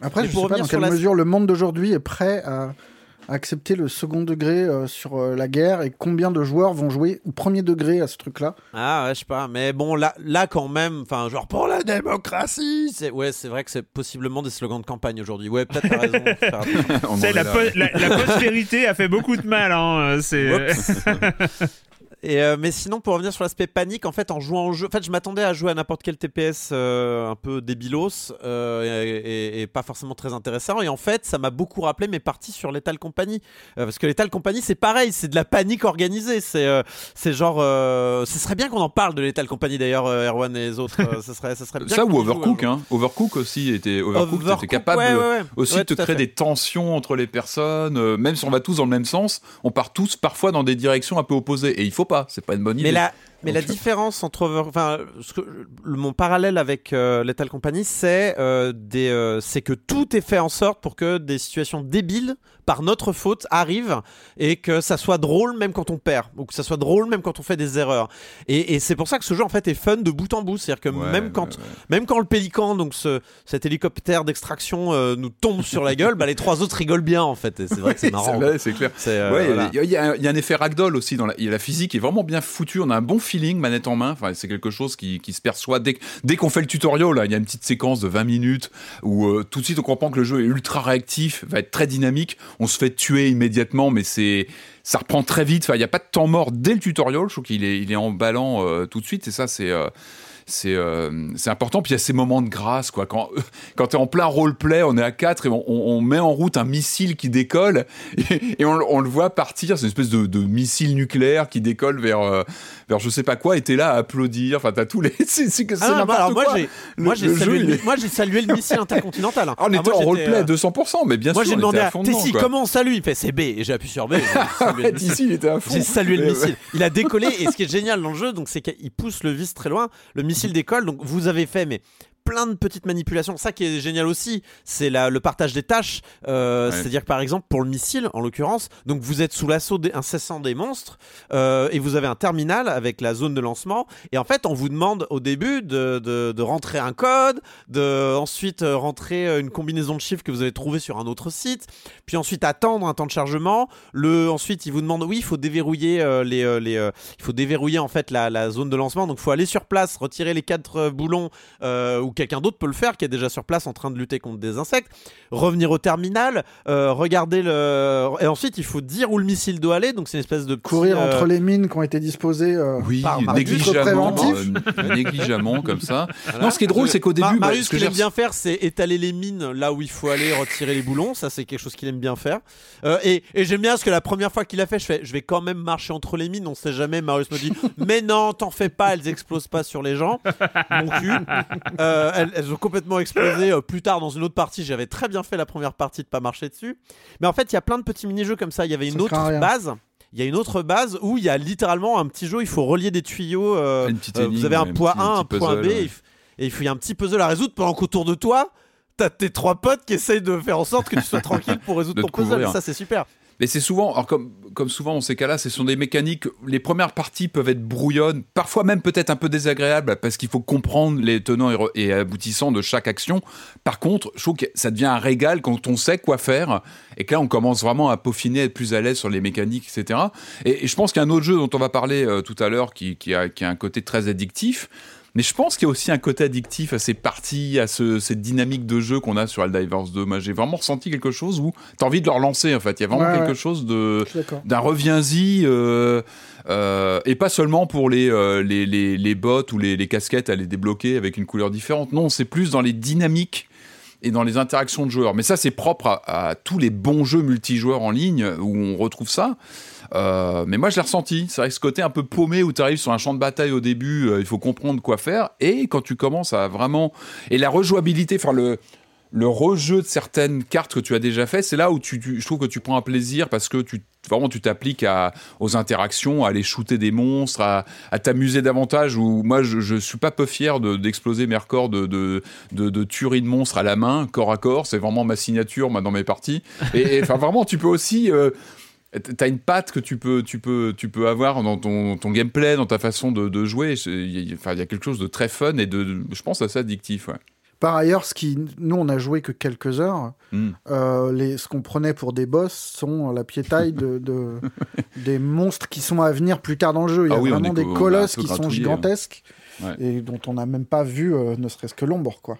Par Et sent ailleurs, qu'il y a- il y a- il y a un Aspect un peu étonnant de ce jeu Helldivers 2, c'est que c'est une vraie guerre, dans le sens où euh, il y a des Ouais. enjeux plus grands que nous qui existent. Euh, donc il y a des planètes à libérer avec une barre de chargement où quand, vous, quand, on, finit le, quand on finit une mission, on ajoute un- une, une part infinitésimale euh, à la libération de la planète. Surtout en ce moment, vu le nombre de gens qui sont dessus, euh, je pense que. Mais surtout, il y a un GM. Il y a un Game Master, il y a un stratège en chef des ennemis qui existe, qui est, euh, qui est, qui est dans le studio euh, qui a fait le jeu, et euh, qui se lève en pleine nuit. On l'a appris dans une news, là, qui se lève en pleine nuit pour... Ah, euh, là, le front machin, il est un peu faible, je vais rajouter quelques strums. Ça me rend fou, j'adore ce principe. C'est littéralement un développeur contre, euh, contre ses joueurs juste pour, le, pour que tout le monde s'amuse. Ah, Je trouve non, ça formidable. bien. Je trouve ça formidable. Il y a un concept un peu humain là-dedans qui me, qui me Mhm. rend très heureux. J'ai- J'aime bien parce que Euh, c'est un, truc que j'avais pas, j'ai pas l'impression d'avoir vu. Vous l'avez évoqué, euh, vous avez- l'avez évoqué tout à l'heure, mais je trouve que c'est aussi un des éléments avec, en fait, avec euh, ce truc de tension, euh, de devoir faire des codes qui prennent du temps et tout ça, et qu'il y a un système de de couverture, de protection d'un des joueurs par les autres pendant qu'il fait ses manips, etc. Et il y a ce côté euh, du nombre de vies globales au groupe. Je crois que c'est 5 vies par joueur, mais euh, si euh, vous êtes 3, il y a 15 vies en tout. Et ce qui fait qu'il peut y avoir euh, un joueur d'un niveau inférieur qui meurt euh, 7, 8, 9 fois et euh, les autres moins. Et, et je trouve qu'il y a. C'est un petit détail, mais je trouve que c'est dans l'ensemble de l'équilibrage global du jeu, y a, ça fonctionne très bien en fait, j'ai l'impression. Non, et puis le, le timer est bien joué. Enfin, je trouve que c'est très intelligent la manière dont il, il, il siffle la fin de la récré. C'est-à-dire que Ouais. donc, on a un timer global sur la mission qui va durer. Euh, euh, selon les missions, mais mettons, on avait souvent nous 30 minutes pour faire notre mission. mhm. Et, euh, et la fin, enfin, ce qui est cool, c'est que quand le timer arrive à zéro, c'est pas genre fin de mission. Quand le timer arrive à zéro, vous êtes sommé de retourner à la, à la, à- au lieu de, de, enfin, de, de récupération. d'extraction, ouais. Ouais. Et on n'a plus le droit au stratagème. Parce que le, en fait, le vaisseau amiral qui est au-dessus de nous, qui nous envoie les stratagèmes, les, les frappes orbitales, les, les recrues supplémentaires, se barre. Et en fait, on te dit bon, bah maintenant, t'as deux minutes pour arriver au point d'extraction. Parce que, en fait, on- Sinon, après plus ça, de c'est- munitions dans, dans 5 c'est- dans cinq c'est- minutes. c'est le dernier départ euh, pour, euh, pour te barrer de la planète. Sinon, c'est Et, fini. en- et, et entre-temps, t'as plus rien. T'as plus de vie supplémentaire, plus de munitions, plus de, plus de drones, plus de frappes orbitales. C'est super malin parce C'est que le ça- dernier métro, quoi. la pr- Ouais, exactement. Il y a cet aspect, genre, si on rate ce métro, Tu euh, marches. on rentre pas à la maison. Et il y a un... vraiment, ça marche très bien. C'est et, et ce jeu est rempli de petites décisions comme ça, très amusantes, très malignes. euh, qui- Bon, il y, a la- qui- il y a la carte sur laquelle on a pesté régulièrement. Je sais Eh ben, a- moi, je j'ai trouve pas- que la lecture. euh, Non, que la, la console, gestion, la gestion des, des, des trucs cartes euh, sur la manette PS5, c'est Ah, alors, méga voilà, Bah, autant je commence le- à me demander trouve si que c'est la- pas la manette PS5 qui est La gestion du tactile, c'est une bonne idée. Moi, je suis toujours pour hein, le petit pavé tactile du DualSense. Euh, Mais c'est vrai que dans l'action, mais c'est vrai qu'il y a cette fébrilité qui fait qu'on n'a pas le temps non plus à rester une heure sur la carte et à la scruter. Euh, Très c'est malin, pas le truc plus confort qui soit. Non mais très malin par exemple, vos balises que vous mettez sur la carte disparaissent si vous mourrez, ce qui est logique, vous n'êtes pas le même soldat qui revient. Donc du coup, bah, il faut reprendre du temps dans le, dans le feu de Ouais, l'action pour ouvrir la carte, euh. aller sur l'endroit, remettre une balise. Et pour revenir sur l'aspect euh, inaccessible de la carte, alors j'ai joué euh, clavier souris, j'ai joué euh, manette Xbox et euh, ni pour l'un ni pour l'autre, c'était difficile. Donc je me demande si c'est pas un bail euh, manette PS5, ce qui est quand même très bizarre pour un jeu qui a d'abord été pensé pour la PS5 quand même à la base. Globalement, ça donne quand même l'impression d'un jeu qui a été peaufiné, où vraiment les gens ont réfléchi à ce qu'ils faisaient et à comment améliorer des petits détails euh, de, de- de gameplay. De... Et, et même si ça nous intéresse moins parce qu'on n'est on n'est pas à fond dans les jeux multi et compagnie, c'est un jeu qui a l'air assez propre sur les microtransactions où euh, les DLC payants, enfin les, les contenus additionnels, euh, in-game. Season Pass et compagnie, tu peux les payer avec une monnaie in-game. Enfin, t'es pas obligé de dépenser de l'argent en plus si tu joues beaucoup. Les retours qu'on a eu sur le chat étaient euh, plutôt. euh, ils, sont, ils sont cool. Enfin, ça va, c'est pas, euh, Hmm. c'est pas prédateur. Il n'y a pas un comportement de prédateur concernant ces, euh, catalogues-là. je trouve qu'il y a un gros potentiel de s'installer dans le temps en fait. Euh, Il y a presque Et un gros potentiel c'est Mario. Kart. Enfin, tu vois, c'est euh, genre euh, une partie. Non, mais surtout, euh, s'il y a une 30 grande guerre. Ouais. Oui, mais oui, qui- mais qui euh, l'aurait cru? C'est ouais. drôle. C'est Mais drôle c'est, parce que c'est euh, je crois que le premier a quand même une, communauté assez Ah importante. oui, il a une Ouais, communauté, il a une réputation, mais c'est c'est vrai que le- c'est pas un titre moi que j'avais forcément dans mon viseur. euh, c'est c'est vraiment une surprise, je trouve, de début d'année. Donc c'est bien aussi de voir des jeux comme ça qui arrivent et qui euh, Comme je et disais, qui vraiment- en, en termes de public, hein, parce que là effectivement c'est un vrai phénomène de, de début 2024. Comme je disais, c'est vraiment pas mon genre de jeu, mais il a, il a capté ma sympathie euh, sur plein de points, quoi. Enfin, Hmm. ouais, c'est un jeu intelligent. euh, Enfin, vraiment, euh, c'est un jeu méritant, quoi. Je, je- Mhm. je suis très content qu'il ait eu autant de succès. euh, et c'est vraiment, ouais, on. On a, on- bon, ça, c'était compliqué aussi parce que de loin, il ressemble à n'importe quel shooter. Je pense que notre surprise Ouais. vient aussi de ça, c'est que de loin, il ressemble quand même à n'importe quel. Bah, Il y a du Euh, Destiny dedans, il y a du, enfin voilà, il y a ouais. plein de, de visuels qu'on connaît, qu'on a déjà parfois croisés et qui sont pas forcément. euh, Et, et c'est euh, vrai que manette en main, c'est vrai que manette en main, il est, il est dur à prendre aussi en main au début. Ouais, Euh, le c'est début vrai est qu'une fois- forcément confort. hein. Une fois que ça tourne, c'est c'est un plaisir. Enfin, vraiment, c'est un plaisir. Helldivers Euh, 2, Helldivers 2 crossplay PlayStation, PC, il est disponible à 40 euros. Euh, donc euh, vraiment euh, un début remarquable et c'est pas impossible que euh, que ça tienne sur la durée quand même. Il y a Surtout gros- un jeu. Sony comme ça qui sort jour 1 Ouais. sur PC. hein. Jour 1 sur Ah, ouais, PC, sur PC, en ouais, c'est leur, euh, ouais, c'est un titre qui sort, ouais, euh, en même temps, et donc pour eux, c'est vrai que c'est une bonne surprise d'être, euh, enfin, sur Steam, je crois qu'il a cassé des records. Bah, enfin, il est, euh, Moi, Ouais. moi je- j'espère que ça sera, un- enfin que ça va, ça va faire tourner quelques roues euh, dans les cerveaux de, de- des execs de chez Sony pour qu'ils poussent aussi d'autres jeux de ce genre-là qui soient euh, très PC euh, compatibles, euh, parce que bah en fait euh, les exclus, euh, voilà, euh, c'est bien que les type- jeux, c'est bien ce que les jeux sortent jeu, partout ouais. et voilà quoi. c'est vrai qu'avoir la communauté PC, c'est important sur un jeu comme ça, multi, euh, effectivement. Helldivers 2, euh, on va enchaîner avec euh, évidemment le moment qu'on attend tous, c'est le moment de la chronique jeu de société de Jérémy Kletskin. Salut Jérémy.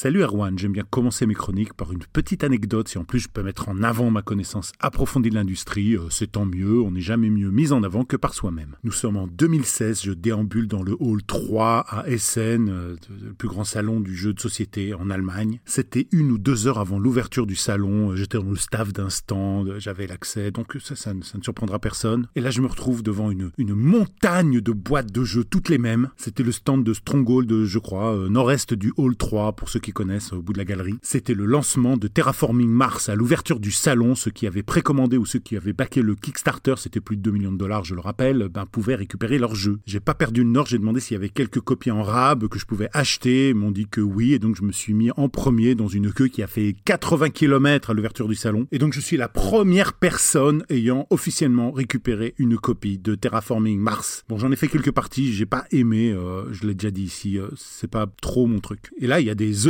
qui, sur le fil jeu de société du Discord, ont commencé à parler de la nouvelle version du jeu qui s'appelle euh, Terraforming Mars, le jeu de dés. Enfin, c'est un nouveau jeu hein, qui se déroule dans l'univers de Terraforming Mars. Il a une mécanique qui rappelle Terraforming Mars, mais là, il est plus simple et il se joue avec des dés. Donc, que dire, que dire? Bah, on est toujours en train de terraformer Mars pour préparer un nouveau foyer pour l'humanité. On connaît, euh, tout comme les objectifs, hein, il faut augmenter la température à la surface de la planète, il faut augmenter le niveau d'oxygène dans l'atmosphère, il faut euh, faire apparaître des océans pour rendre la planète viable. Il y a toujours les cartes projets qui sont toujours illustrées par des photos tirées de banques d'images de merde, euh, du terraforming Mars, on n'est pas dépaysé. La particularité de cette version, en plus du fait qu'elle est plus simple, c'est que les ressources sont représentées par des dés. À chaque fois qu'on va obtenir des ressources d'une des cinq couleurs, on va jeter les dés correspondants. On va pouvoir trouver 15 types de ressources différentes, trois par couleur. Euh, celles qui sont représentées sur trois faces sont celles qui sont les plus communes. Il y a celles qui sont représentées sur deux faces qui le sont moins, et celles qui ne sont représentées que sur une face et qui sont rares. Chaque joueur incarnant une corporation, euh, on va pouvoir lors de son tour choisir entre deux choses à faire. On pourra choisir de produire des ressources, il y a des cartes qui vont nous permettre d'upgrader et de produire plus évidemment, ou on pourra choisir d'effectuer des actions, et là ben, on pourra les dépenser. Et c'est là que ça peut commencer à coincer, parce que si on a lancé des dés et que les ressources ne correspondent pas du tout à celles qui sont demandées dans les cartes qu'on a dans les mains, et ben peut-être qu'on va devoir refaire un autre tour de production après et perdre un tour. Et il y a plein de types de ressources différentes, 15, et donc les cartes qui sont elles aussi tirées au hasard euh, ben, ne correspondent vraiment pas toujours à ce dont on a besoin. C'est le cas dans tous les jeux qui rajoutent du hasard au hasard, on peut avoir 3, 4, 5 tours euh, à pédaler dans la smoule. Mais bon, euh, le concept est sympa quand même. Il hein. faut, rappeler aussi que le hasard, ça peut avoir des avantages quand on va jouer en famille, avec des gens qui n'ont pas vraiment l'habitude, ou avec des gens un peu plus jeunes. Bon, le jeu est recommandé à partir de 14 ans. Je vois pas trop pourquoi. En tout cas, voilà, moi je trouve que c'est pas un jeu expert. Il y a marqué sur la boîte qu'il est bon aussi pour les jeux experts, mais la vérité c'est que non, trop de hasard et puis euh, trop de chaos. En tout cas, moi je préfère cette version-là plutôt que le jeu original, euh, autant que ça soit un petit peu plus court, quoi. Et puis en plus sur la boîte, ils ont été vachement drôles. Ils ont marqué déraformer Mars c'est sympa. Bon, je rappelle le nom du jeu Terraforming Mars, le jeu de dés, c'est chez euh, Frix Games. Et vous allez tout de suite comprendre pourquoi ce nom. L'auteur, c'est Jacob Frixelius et c'est illustré par Isaac Frixelius. De 1 à 4 joueurs pour des parties de 3 quarts d'heure, 1 heure euh, maximum. Voilà, et la semaine dernière, c'était la remise du Grand Prix de l'As d'Or du Festival des Jeux de Cannes. C'est Trio, le jeu de Cocktail Games, qui a gagné l'As d'Or, bravo à lui. L'écrasante majorité d'entre vous ne m'ont pas entendu parler du jeu parce qu'il a été chroniqué sur le flux dédié dont Erwan ne rappelle quasiment jamais l'existence. C'était euh, l'épisode 170 euh, du flux. Et Patrick, non, je savais ce que je disais. Il s'agit de la console pâle et pas de la, version japonaise comme le sac. Et il faut partir du principe que je sais de quoi je parle. Cette hâte là que tu as eu me, me corriger devant tout le monde là, j'ai trouvé ça profondément humiliant. Bye bye. Ah, je l'ai vexé. Eh, eh, c'est la... Mais c'est la... c'est la... c'est l'émission de règlement de compte, j'ai l'impression aujourd'hui. Euh. On se fait plein de copains en ce moment, c'est cool. Moi, c'est gentil. Hein. Ça va se régler avec la baril rouge, t'inquiète pas.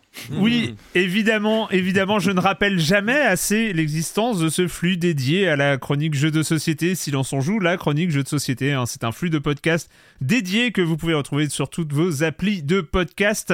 Et effectivement, trio, excellent jeu je ne peux que le conseiller. Euh, basé, en fait, moi j'avais j'avais fait un doublé. Euh, c'est euh, il y a un autre jeu que Jérémy avait chroniqué qui s'appelait It's Not a Hat et, Trio qui sont deux jeux de mémoire à, leur manière à chacun et franchement très très bon jeu qui mérite son as d'or bien sûr comme si je pouvais juger le mérite d'un as d'or. Mais là, pour le coup, je, je, le dis. Merci beaucoup, Jérémy, et à la semaine prochaine.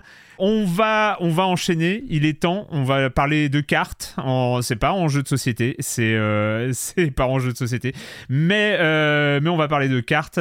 il faut en parler parce qu'on en parle depuis un certain bout de temps, hein, n'est-ce pas, Corentin? Avec cette pression constante pour jouer à la démo d'abord, et puis à la deuxième démo ensuite.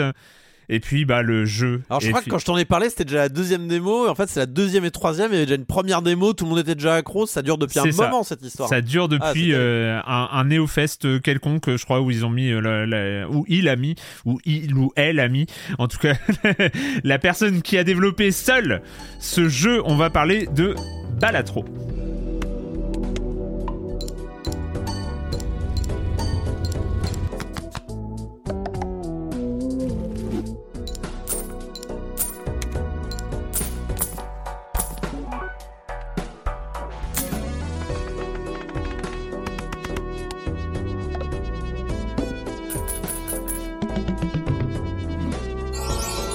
Et cette musique, cette musique entêtante de Balatro. De Ah, mais non, pas insupportable. Ça, ça Ah non, met le cerveau. cosy, euh, Ça, met le cerveau cosy. dans un, dans un état euh, Ah oui, de, concentration. C'est c'est un truc. euh, Aujourd'hui, on Ce- entend cette musique, on n'est plus le même. N'est-ce pas, Corentin Hein Quand je l'ai- quand j'entends cette musique, je rentre dans une hypnose. euh, C'est un peu ça, chelou, mais c'est euh. ça. Ah, mais le jeu est très cotonneux. hein. Il est très cotonneux, même chose avec ce filtre CRT, euh, Oh, comme les. Ah, j'ai ah, j'ai enlevé le fil CRT, il est Oh, horrible. Mais non, il faut garder. Ah, non, il, non. est très sympa ce, ce petit. Ah, je suis filtre. no fun, moi, tu sais, euh, Patrick. No fun. je, je vire le, je vire le, le- le filtre CRT, je mets le high contrast, euh, let's go. hein, Oh là là là là là Qu'est-ce que c'est que ça? Bon, il faut, il, Euh, il faut que tu nous expliques Balatro. Allez, explique-nous Balatro. Alors, on va, expli- on va essayer d'expliquer Balatro. Donc, Balatro, euh, bon, en vrai, il y a beaucoup de gens qui savent déjà ce que c'est Balatro, parce que je suis sûr que certains nous écoutent en train de jouer à Balatro. Si vous êtes parmi euh, ces personnes-là, n'hésitez pas à vous signaler sur le Discord, ce sera rigolo pour savoir euh, quels sont les Balatro, les Balatro Inception de cette, de cette émission. Est-ce qu'il y a des Balatro- gens qui font cette émission en jouant à Balatro? C'est ce que je viens de. Parce que je Non, mais qui est la proposer fond. Est-ce que, est-ce que toi, tu l'as fait Est-ce que tu as une partie de Balatro Ah, je vois euh, pas lancée vos mains, tu vois. Ah non, non, non, non, non, non, là je, Non, je regardais des trucs plus. sur Twitter. euh. Donc qu'est-ce que je disais? Donc Balatro est un rogue deck building, sauf que la grosse différence avec les autres rogue deck building dont Erwan vous parle avec passion habituellement dans cette émission, c'est que celui-ci se base sur le jeu de cartes français de 52 cartes avec du pic, du cœur, du trèfle, du carreau, des rois et des chiffres. Et on se demande, mais comment, qu'est-ce qu'on fait avec ça? Qu'est-ce qu'on, qu'est-ce qu'on, qu'est- Sachant qu'il y avait fait, en fait, déjà, j'avais déjà parlé, je fais une petite parenthèse, il y avait Aces Adventures, euh, qui est un rock deck building euh, basé sur le jeu, le jeu de 52 cartes et les règles du poker aussi, qui était sorti il y a quelques mois, mais euh, qui n'avait pas, qui n'avait pas le même focus. voilà. Donc là, jeu de poker. Donc on parle de poker, mais en vrai, le, le- on va dire le, le, le principal intérêt du poker rési- résidant dans le bluff et dans l'affrontement avec d'autres joueurs. Le poker n'est qu'un prétexte. En réalité, on est peut-être un peu plus proche d'un Yahtzee ou d'un Yams parce qu'en fait, on va simplement utiliser les figures du poker, c'est-à-dire le, full, le carré, les paires, les brelans, euh, euh, etc.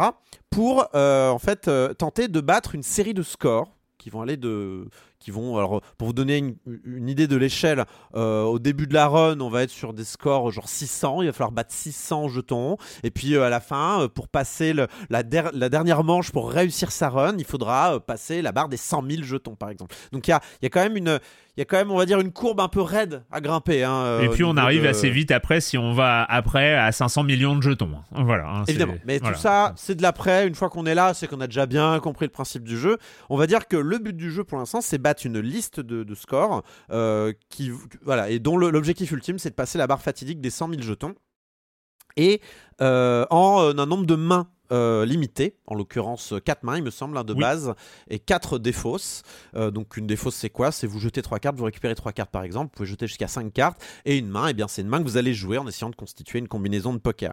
Évidemment, euh, faire un carré de dames, eh ben, ça vaut plus de points que faire une paire de 3, par exemple, évidemment. Euh, et le tout dans une formule qui est affichée à gauche, qui est constituée d'un nombre de jetons que vous multipliez par un facteur, un multiplicateur. Euh, qui, euh, que vous allez tenter de modifier en fait. Et c'est là que se trouve toute la richesse de Balatro, c'est comment vous allez agir sur les maths. Comment on va faire pour agir sur les maths de Balatro.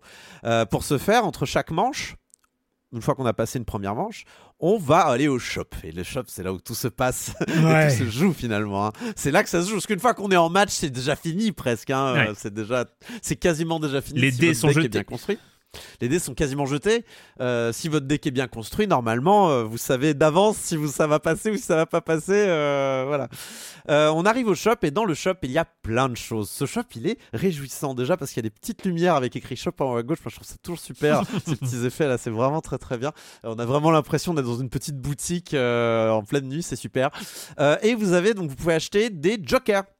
Les jokers ne se mettent pas dans le deck, ils s'équipent. C'est de l'équipement, c'est du bonus.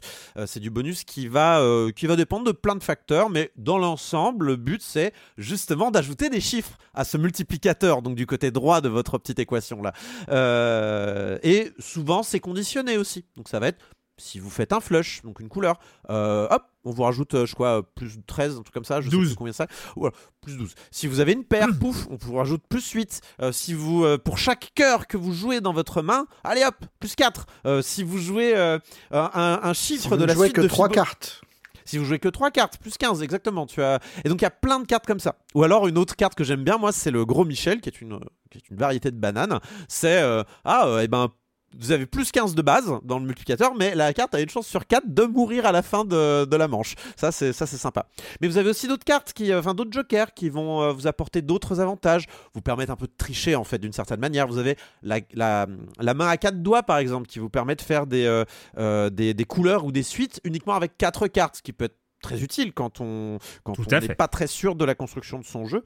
Ou bien euh, je sais pas il y a le, le raccourci euh, qui vous permet en fait de faire des suites à trous. Par exemple de faire 3 5 6 euh, 8 9 par exemple et hop ça fait une Ouais. suite grâce à ce joker là Euh, mais il y a plein de variétés de jokers. Franchement il y en a plein euh, je sais pas compté combien il y a de 150. jokers mais il y en plus de 150 jokers avec des effets extrêmement variés. Les plus puissants, euh, enfin ceux qui nous intéressent le plus en fin de partie, au-delà de ceux qui augmentent le multiplicateur ou le nombre de jetons euh, que- qu'on va multiplier, c'est évidemment ceux qui multiplient le multiplicateur. Alors là, ceux-là, c'est la, c'est la panacée euh, à la fin de partie. Vous avez envie de multiplier votre multiplicateur. Donc dire par exemple, eh ben le petit 100 là, on veut le multiplier par 3 pour que ça fasse x 300, etc. Quoi. Et puis le 300, on peut le multiplier par 2. Voilà, on Encore ajoute un derrière, multiplicateur de exactement, il faut et c'est ça qui est bien. Donc ça, c'est la première composante. Euh, C'est la première composante euh, de, de l'amélioration de son deck. Parce que la deuxième composante, évidemment, c'est l'aspect building, du deck building. Et pour ça, il y a les cartes tarot, il y a les cartes spectrales, il y a plusieurs outils hein, dans l'ensemble. Mais les cartes tarot, je trouve, c'est les, plus, euh, les plus importantes. Les cartes du tarot, que vous pouvez trouver soit dans des boosters, soit seules dans le shop, euh, déjà, euh, déjà prêtes à être collectées, vous permettent en fait de modifier votre deck. Donc, par exemple, il y a quatre cartes, c'est le monde, le, le monde, le soleil, l'étoile et un dernier dont j'ai oublié, qui vous permettent de transformer trois cartes dans, une couleur que vous voulez. Donc, par exemple, si vous avez un, as, un roi et une dame de cœur, vous, utilisez la bonne carte de tarot et pouf, vous avez les mêmes cartes mais en trèfle. Et d'un seul coup, vous avez trois cartes de cœur en moins et trois cartes de trèfle en plus dans votre deck. Et d'un seul coup, c'est plus facile de faire des couleurs parce que vous avez plus de trèfle, donc vous allez viser le trèfle, etc. Euh, pareil, vous avez une- la, la force qui vous permet d'augmenter d'un rang euh, deux cartes, euh, ce qui est plus simple après pour faire des, des foules, par exemple. Euh, ce Oui. genre de choses. Vous avez le pendu. Et Erwan va vous le répéter. Le plus important dans un rock deck building, c'est de des supprimer des cartes. c'est d'en retirer. Exactement. Exactement. Et le pendu, bah, il fait ça.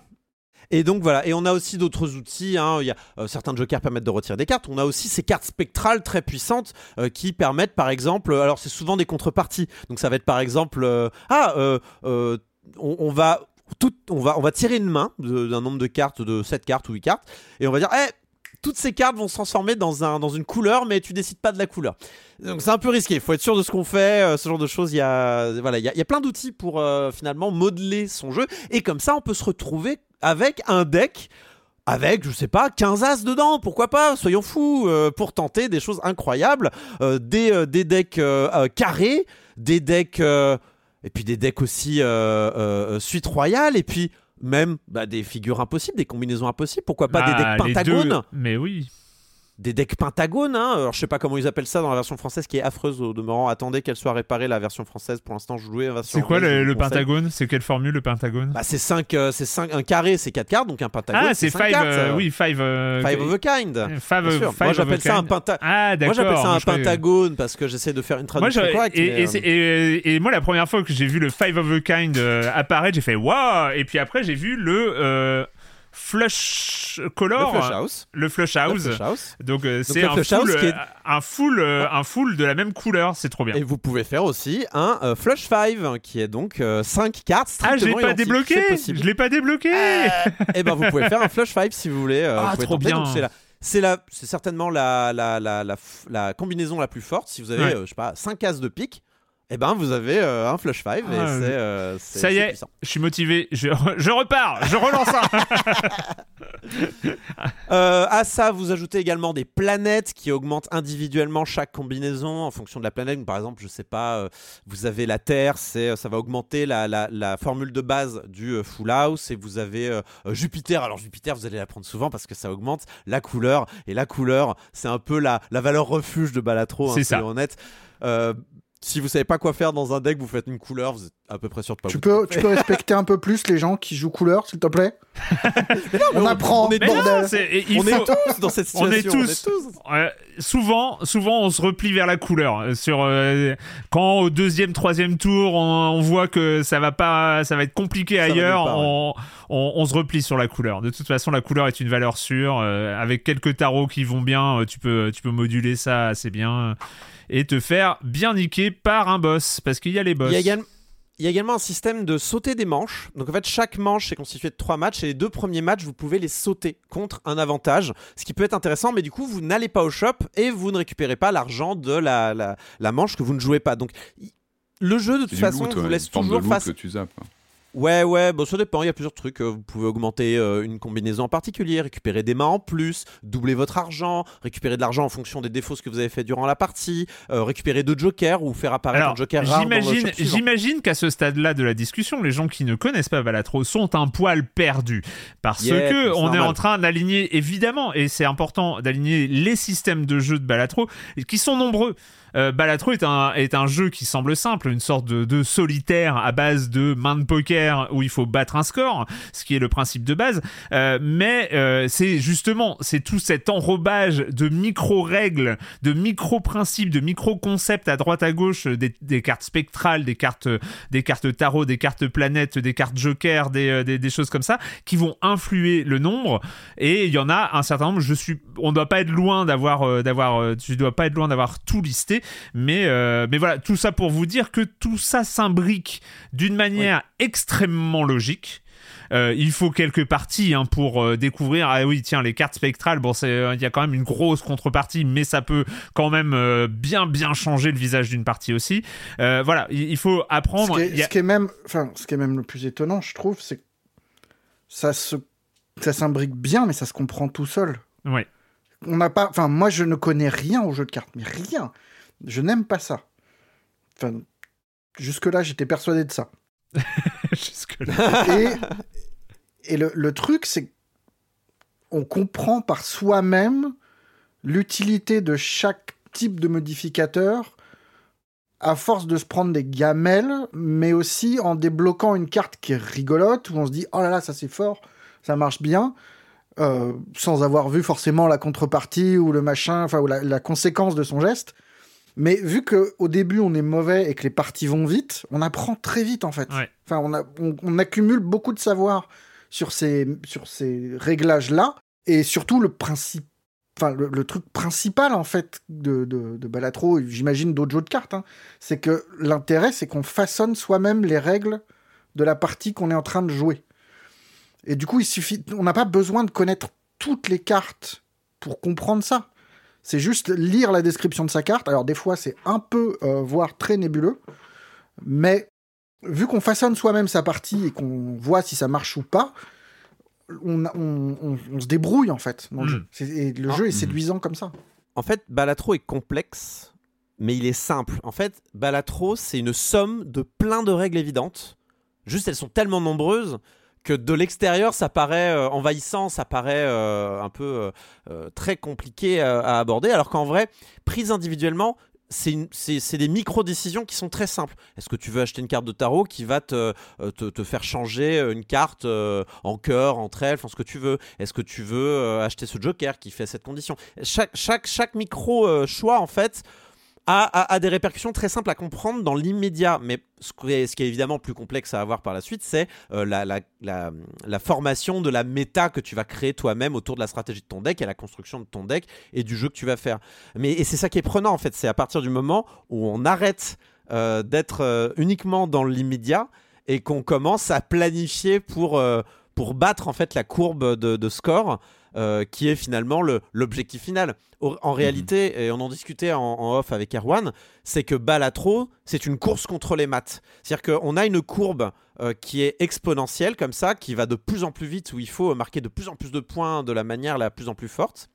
Et, et nous, en fait, on doit trouver des moyens pour contrecarrer cette courbe et, et avoir une courbe encore plus forte. Et c'est ça qui est fun, c'est que euh, évidemment le jeu, en plus graphiquement, au niveau sonore, euh, est rempli de petits effets, de petits, de petites touches comme ça. Les, C'est ce qui le rend bruits. accueillant bon, pour moi. hein. C'est une de Ouais, ses marques de fabrique. Ce jeu, il est. euh, est- je- je- je- Mais les bruits, les bruits qui vont de plus en plus fort, le compteur qui prend feu, les cartes qui flottent quand on passe par-dessus, les effets irisés des, des cartes premium. Il y a un côté un peu, un peu, Physique. comment dire, Physique, ouais, palpable. physique, Il- en fait, il arrive à rendre sensoriel, en fait. palpable. C'est Euh, marrant sensoriel. vous, vous chantiez les mécanique. louanges de ce truc-là après avoir parlé des, des packs cosmétiques de Fortnite. Et enfin, moi, le, vraiment, le premier contact que j'ai eu là, avec pas le des jeu. trucs que tu payes. c'est enfin, gratos. ça n'a rien à Enfin, voir. c'est- c'est- Là, c'est vraiment oui, l'habillage du jeu. c'est habillage. le- Oui, mais moi, enfin, moi, pardon, mais tout l'habillage de Balatro, quand je l'ai vu d'abord, ça m'a donné envie de vomir.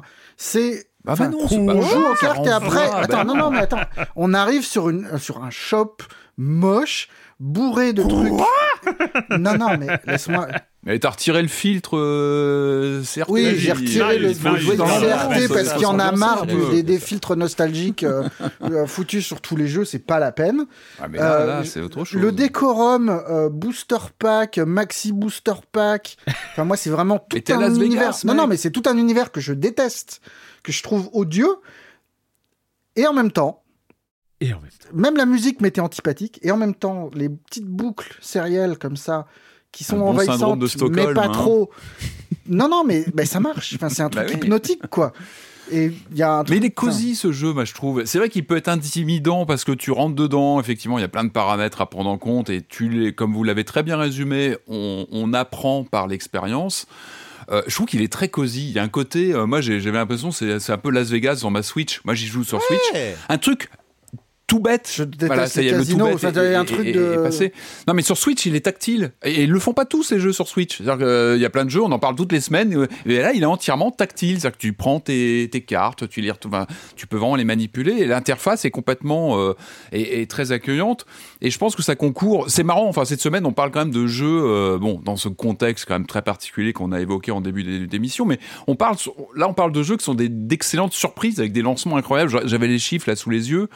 Euh, c'est Games Industry qui disait qu'il a fait euh, euh, en quelques heures, il a, généré un million de dollars de ventes le jeu. Enfin, il a vendu 250 000 copies en trois jours sur console, console PC du coup. Alors, je, crois qu'il avait très bien, du coup, les démos ont fait, je pense, ont créé du buzz. Il a eu des accès qui ont pas mal préparé le terrain, mais il- voilà, il, cartonne. Il y a vraiment un côté. Démarrage euh, et phénomène. parce que c'est un jeu que, dont tout le monde parle actuellement et a raison et c'est vrai quand tu le lances je trouve qu'il y a- il y a un côté euh, euh, même si on n'aime pas le genre euh, il y a moi c'est voyant dans tous les sens cette musique cosy euh, ce filtre euh, rétro t'as l'impression de jouer sur une vieille machine à sous de Las Vegas un peu abîmée euh, avec des glitches il y a des petits glitches euh, d'écran alors oui ça, ça peut faire rire mais ça, ça contribue à une personnalité c'est un jeu qui a été fait par une personne Ouais, seule enfin, hein, pardon, personne mais les effets CRT, c'est pas euh, hyper original non plus. Enfin. C'est pas que c'est original, mais je trouve que ça, ça contribue. Ça contribue à une personnalité du jeu qui, en fait, ça, ne fait que traduire un. Et, je crois que c'est Quentin qui le disait. Il y a un côté très accueillant malgré euh, ces surcouches de mécanique, etc. Le jeu t'explique les choses. Enfin, je trouve au contraire, chaque carte, tu peux appuyer dessus. T'as les, t'as les, t'as les notices de, leurs effets, etc.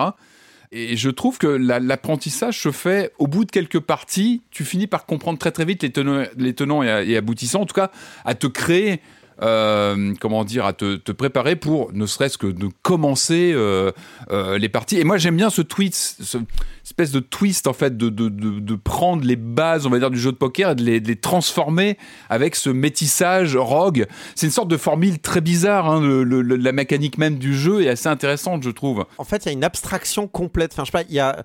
je- moi, et moi, tu triches je- en fait. C'est un jeu de triche. Ouais, bah oui. tu, tords les règles. Que, que tricher avec des règles Tu qui deviennent le elles-mêmes des règles empiriques. il y a une abstraction complète que, que moi j'ai beaucoup d'admiration pour les jeux qui justement euh, vont dans l'abstrait parce que je trouve que c'est c'est vraiment le, le, game design dans sa plus pure expression, quoi. Et je trouve que euh, Balatro fait partie de ces jeux-là. Je pense à beaucoup de puzzle games aussi hein, qui, arrivent bien à faire ça. Mais Balatro, tu prends un jeu de 52 cartes et tu réinventes un jeu. euh, Tu réinventes le solitaire, tu réinventes le poker, tu réinventes ce que tu veux. Je, je regarde ce jeu et je fais, mais oh, j'aurais voulu inventer ce jeu. Il est incroyablement bien pensé. euh, Il y a un côté pur. Tu es là, tu te bats contre des. T'as pas l'excuse d'un univers narratif. Et j'ai pas de problème avec les univers narratifs. À l'heure actuelle, moi, les jeux qui me marquent le plus sont des jeux narratifs. Mais celui-là se, se désengage complètement d'un aspect narratif, puisque bon, bah, c'est c'est un jeu de cartes. Euh, mais. Mais en euh, même temps, pour- chaque, chaque partie raconte une mais histoire. chaque aussi. partie, c'est Mais ton oui. histoire en fait. C'est Ouais, ton histoire de comment tu vas construire, euh, comment tu vas intellectuellement construire en effet un, euh, un deck, euh, une- un environnement dans lequel tu vas faire grossir un putain de chiffre. Parce qu'en fait, c'est lui que tu veux faire monter à tout prix. C'est c'est juste faire monter un compteur. Et, euh, Et la pression et- arrive vite, hein, d'ailleurs. hein, euh, dès... enfin, ça va très très vite. Il est pas temps. ça, dé- hein, je trouve ça- que... ça dépend en fait quand tu apprends à, à utiliser tes jokers de la bonne manière, tu arrives à Mm. repousser quand même. Enfin, les premiers rounds tu- qui au début te semblent un peu compliqués sont euh, easy en Mm. fait. tu sais en fait d'avance si tu vas passer ou pas. Honnêtement, Euh, Ouais, c'est rare les, manches où ça va être limite. Euh, si c'est limite, tu sais que de toute façon tu vas mourir au tour d'après. De toute façon, Si t'as pas les petites être- flammes sur ton multiplicateur à gauche là, c'est Ouais. et, c'est qu'il te euh, manque et- un et truc. vrai- Et, et c'est vrai que moi je me posais la question parce que euh, j'ai quand même été assez critique à l'époque d'Hades et de, et de Vampire Survivor, sans dire que c'était des mauvais jeux, mais j'étais un peu énervé par la. J'aimais pas que ça me hack le cerveau. Et je vois bien que Balatro me hack le cerveau aussi, un peu de la même manière. Non. mais c'est beaucoup plus sympathique. Je sais. Et, et j'ai eu du mal à. Enfin, j'ai toujours un peu de mal en fait à comprendre pourquoi je- Balatro Bah, mais que là, il y a un côté- plus sympathique. hyper actif quoi. Où tu effectivement moi je suis moi j'ai un côté très enfin presque une réaction de rejet dans l'environnement du jeu. Mais t'es tellement en fait il y a toute une partie où tu as l'impression que tu vas perdre le contrôle parce que tu as une musique hypnotique, que tu as de l'argent, qu'il faut que tu vérifies que tes compteurs ils montent et machin. Mais en même temps, vu que tout ce que tu fais est hyper important et hyper ludique, enfin presque chaque carte de tarot que tu achètes, t'inventes une micro-histoire où tu dis, ok, alors si j'ach- si j'achète ça, ça va faire ça, ça va marcher avec telle carte et telle bidule. Ah oui, mais là, je me retrouve coincé parce que. Donc tu le prends pas. Ou alors tu le revends parce que tu l'as acheté et aussi vite tu le revends. Il y a plein de, de micro-éléments qui semblent, enfin moi qui à mes yeux me semblent dégueulasses au départ et qui sont en fait formidables, qui créent, qui créent du jeu partout. Ouais. Tu t'amuses autant dans le shop que dans les parties de cartes. C'est ça qui est dingue. Alors, en fait, je pense que euh, la différence euh, notable que j'ai avec euh, les, les phases de gameplay d'Hades, qui a plein d'autres qualités, hein, par ailleurs, je, je, je, je suis pas là pour cracher sur Hades, et sur, euh, mais surtout Vampire Survivor, en fait, c'est surtout parce que Vampire Survivor aussi joue avec des euh, des euh, des, euh, des éléments de casino, notamment graphiques, le fameux High Ouais. Candy dont on parlait à l'époque de Vampire Survivor. Euh, là, il y en a aussi du High Candy, hein, tous les Ah bah, aspects. plutôt, par hein. exemple, quand on achète des boosters, le plastique, il est il, il brille, euh, et, et moi, j'adore ça. Enfin, vraiment, c'est Très clinquant, l'esthétique. Très clinquant, euh, clinquant old school, hein, le, vieil, le vieux Las. Vegas. euh, Ouais, mais non, mais aussi l'esthétique vignette Panini, carte Magic, carte Pokémon. ouais, moi, ça me, collectionnite, quoi. Collectionnite, ça ouais, me côté, euh, parle, mais 1000%. Et en fait, je déteste les cartes à collectionner aujourd'hui, mais c'est pour l'aspect spéculatif. Là, c'est vraiment euh, tout le plaisir, tout ce que j'aime, moins la spéculation. Alors, c'est ouais, formidable.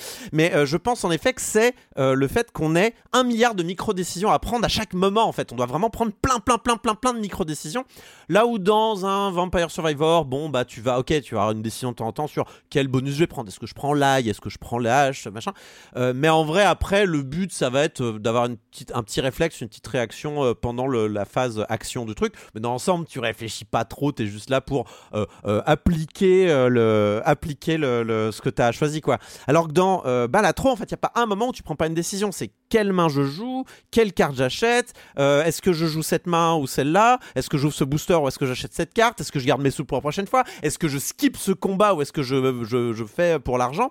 Tu fais des choix tout le temps. Et le jeu, vidéo c'est aussi des choix. Et c'est ça je pense qui rend Balatro euh, on va dire qu'il qui, qui fait qu'il a un peu plus euh, qui m'accroche plus et qui m'énerve moins. Quoi. Et, et en plus, euh, il y a, euh, tu l'as évoqué au départ, c'est-à-dire euh, que il y a énormément, énormément de secteurs de jeux, je sais pas comment appeler ça, de secteurs de jeux différents dans Balatro. Secteur. En fonction, en fonction euh, de là où tu vas, euh, là où tu vas appuyer. Est-ce que tu vas euh, acheter On n'a même pas parlé des vouchers, donc euh, des améliorations globales euh, de, de, de ta partie. Est-ce que tu vas dépenser tes sous pour ça? Est-ce que tu vas choisir cette carte ou cette carte, euh, etc.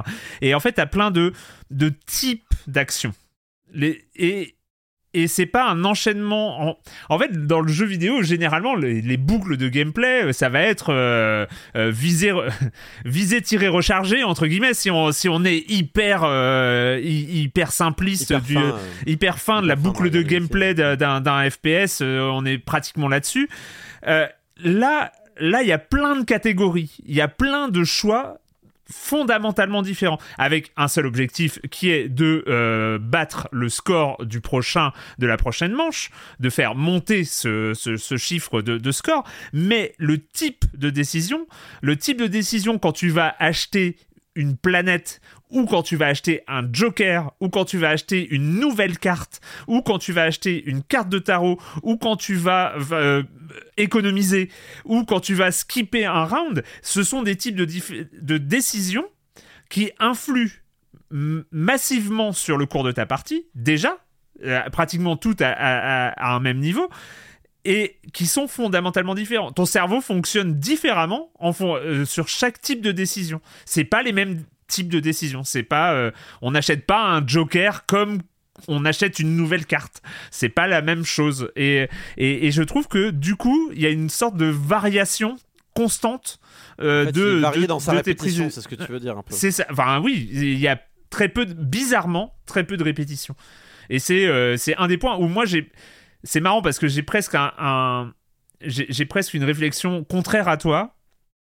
C'est. euh, c'est que les jeux que tu as cités, bon, Vampire Survivors, on était assez d'accord, mais euh, on prend Hades ou du Slay ou, du, ou, ou- ou n'importe quoi d'autre. euh, je- qui ont euh, qui ont généré chez moi une certaine addiction euh, je leur en Slay, voulais ça a marché sur moi aussi. hein. Je, Ouais. je retrouve un peu de Slay dans Balatro. Je... mais j'avais zéro antipathie pour eux. Je me vautrais dans cette addiction, mais, euh, mais sans aucune réserve en fait. Balatro, Ouais, je.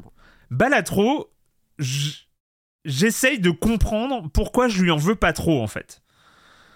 Je, je devrais lui en vouloir. Un peu comme Vampire Survivors ou euh, ces, trucs qui flashent partout. On est dans la même Et- situation. Et petit il y a un moment où je me dis, mais c'est vain. Enfin, il y a un côté, il y a un côté euh, pointless, enfin euh, sans but réel. C'est-à-dire que quand t'as fini ta run, oui, t'as envie d'en recommencer une, surtout si t'as perdu.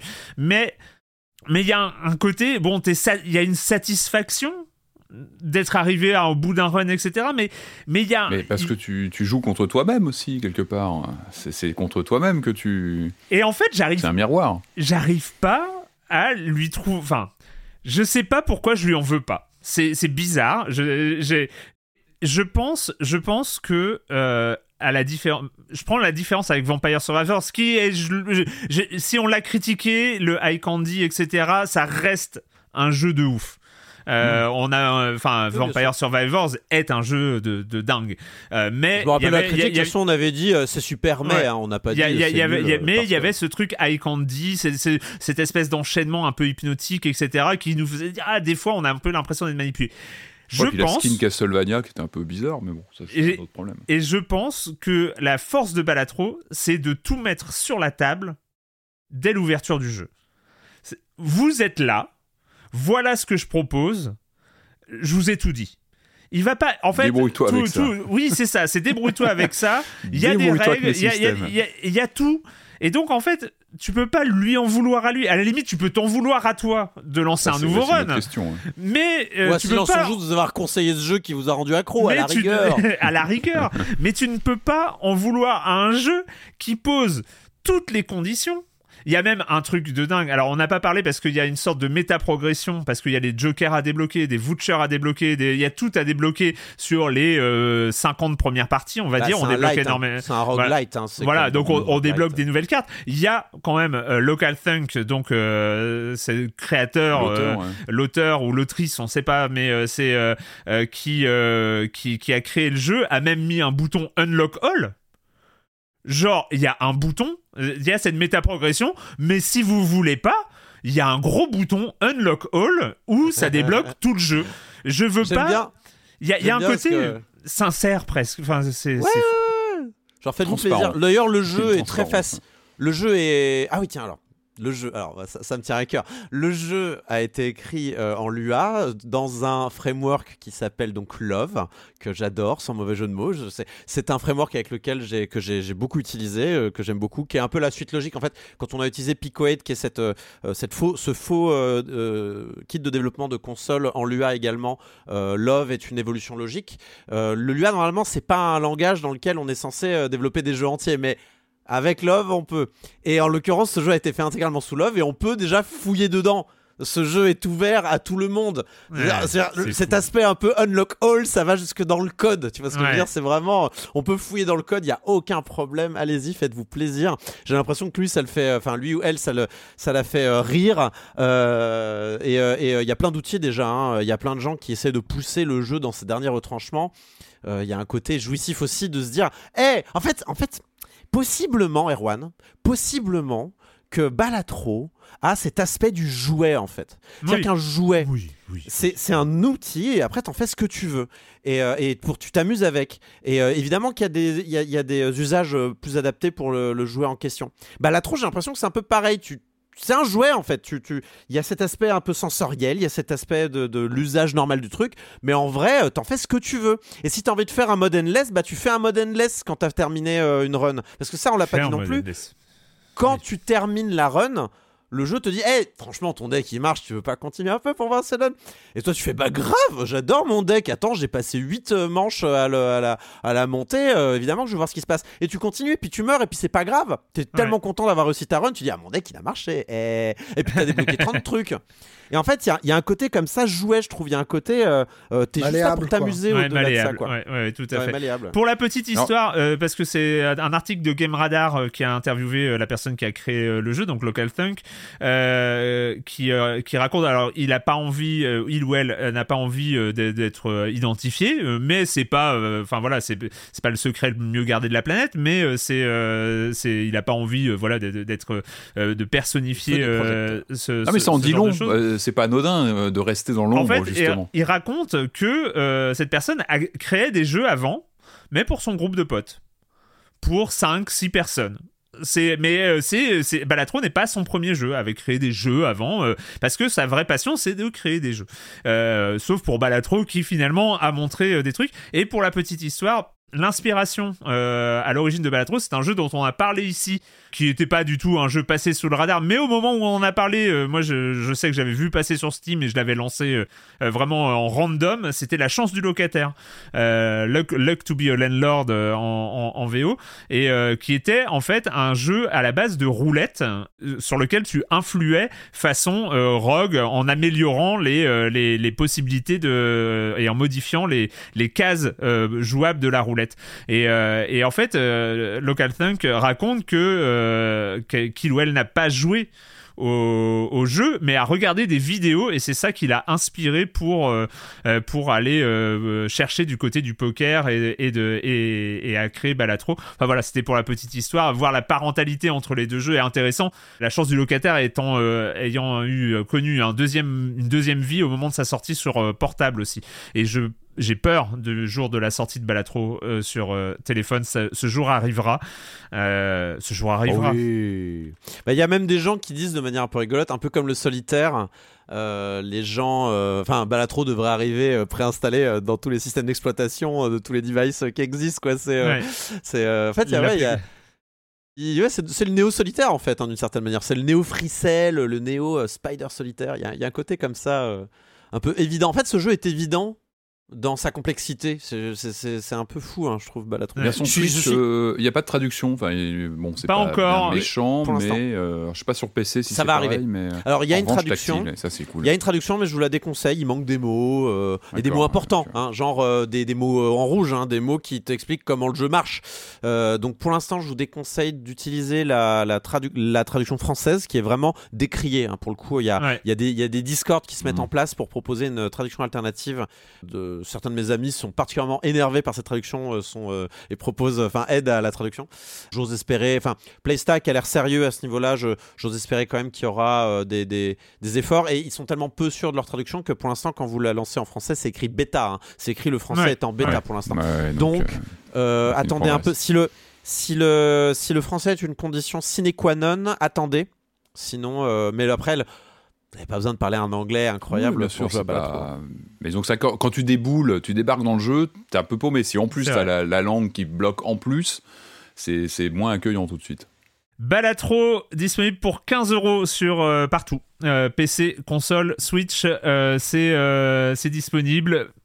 15 Un- euros. plus. eh, Et ce eh, truc coûte 15 euros. Est-ce que est-ce qu'on fait un avertissement hein, que euh, Ah on, on se dégage de, de de toute responsabilité en cas euh, en cas de, de, de chute euh, incontrôlée à, à l'intérieur de ce jeu. Jouer à Balatro nuit gravement au temps libre. Voilà. Voilà, mais fait partie du temps libre aussi, donc c'est pas très. Bon, bref, c'est pas grave. Euh, je vous donne pas mon compteur. D'heures gravement sur, au euh, reste du Steam, temps mais- libre. Ouais, au reste du temps libre, exactement. Ça y est, on en a parlé, on peut arrêter de jouer, hein, Corentin. Ça y est, on peut désinstaller Balatro. Euh, Je pense que je peux euh, commencer à m'en passer à titre personnel. Je pense, je pense quand même qu'en vrai, non, en vrai, je vais être honnête, je pense que je vais continuer. J'ai j'ai des objectifs en tête, genre avoir tous les Pareil. jokers, euh, essayer d'avoir toutes les stacks au moins une fois, et puis. Euh, et c'est les- débloqué. Là, les là, je suis sur quoi. débloquer tous les decks et euh, genre, j'y suis pas encore. euh, J'ai ce niveau les orange. Il y a les challenges. Ce qu'on n'a pas dit, il y a des choses, challenges ouais. avec des règles spéciales aussi, parce que Ouais. voilà, vous en avez pas Parce que assez. pour pourquoi jouer, pas. Parce que- il y a des on- modes hein, maintenant. C'est très modé aussi le jeu. Si Ah, c'est jamais vrai. il encore des choses. Ah, ouais, ouais, ouais. Incroyable. Il y a le mode random par exemple qui te donne un deck complètement random avec euh, des cartes aux valeurs aléatoires et aux, aux avantages aléatoires. Ah ben, on n'a pas fini. hein. On n'a pas fini. Ah non, on pas fini. Euh, mais là, on a fini de parler de, de Balatro pour cette semaine. On va terminer cette émission avec, euh, avec un DLC, avec du Splatoon. Mais avant ça, comme d'habitude, s'il y a de la pub, c'est maintenant.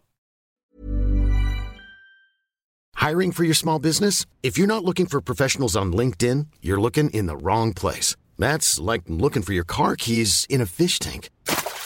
LinkedIn helps you hire professionals you can't find anywhere else, even those who aren't actively searching for a new job but might be open to the perfect role. In a given month, over 70% of LinkedIn users don't even visit other leading job sites. So start looking in the right place. With LinkedIn, you can hire professionals like a professional. Post your free job on linkedin.com/people slash people today.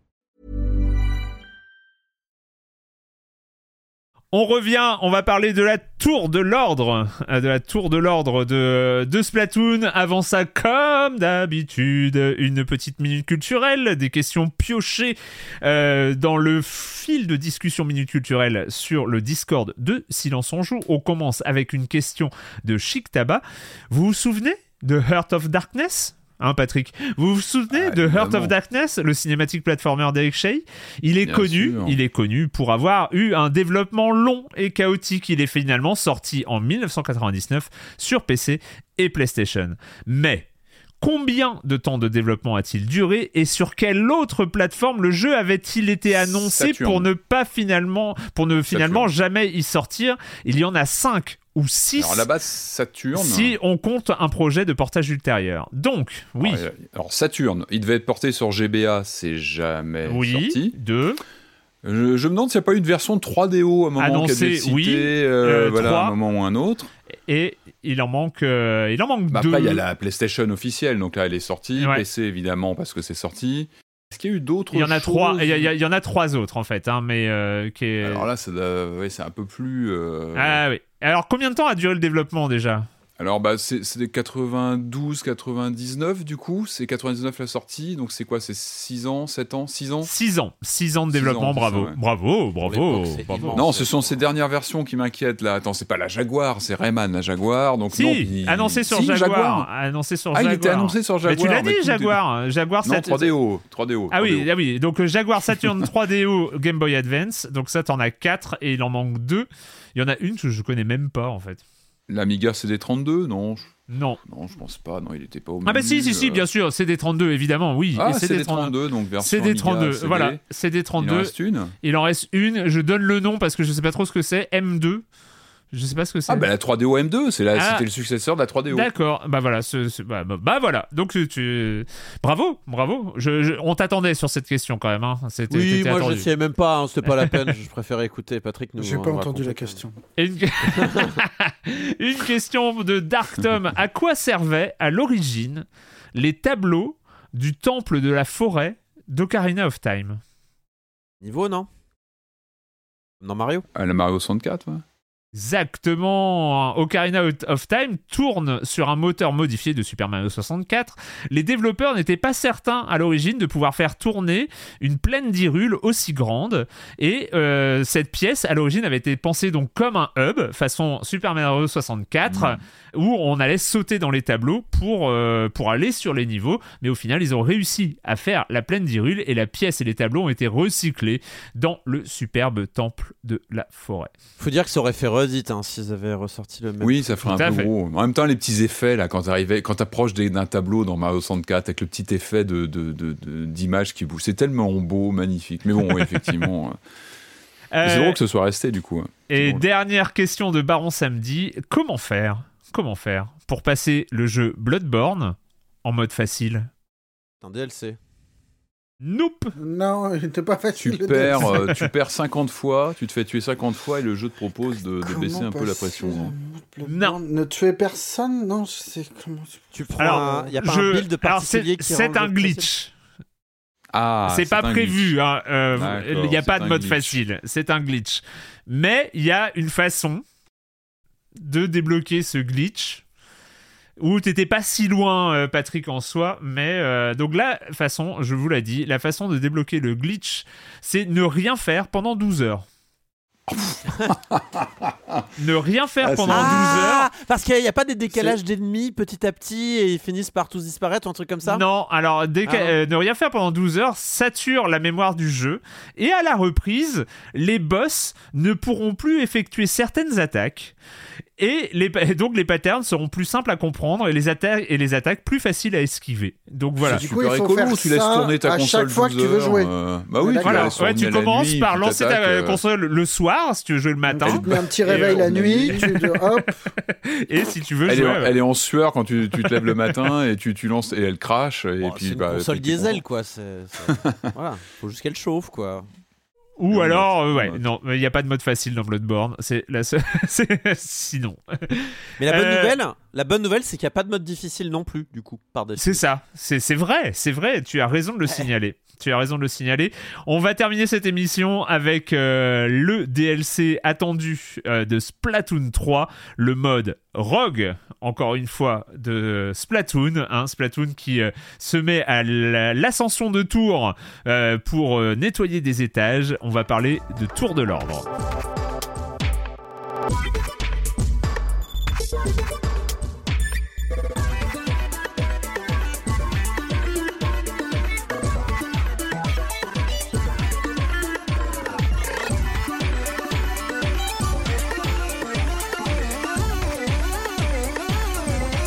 Splatoon 3, tour de l'ordre. Donc, on est dans la ville, on prend un, un petit métro, un petit train, on va, on va dans la gare, et puis on va à Chromapolis. Chromapolis Chromapolis, le quartier Ville- de la ville du 1 et du 2.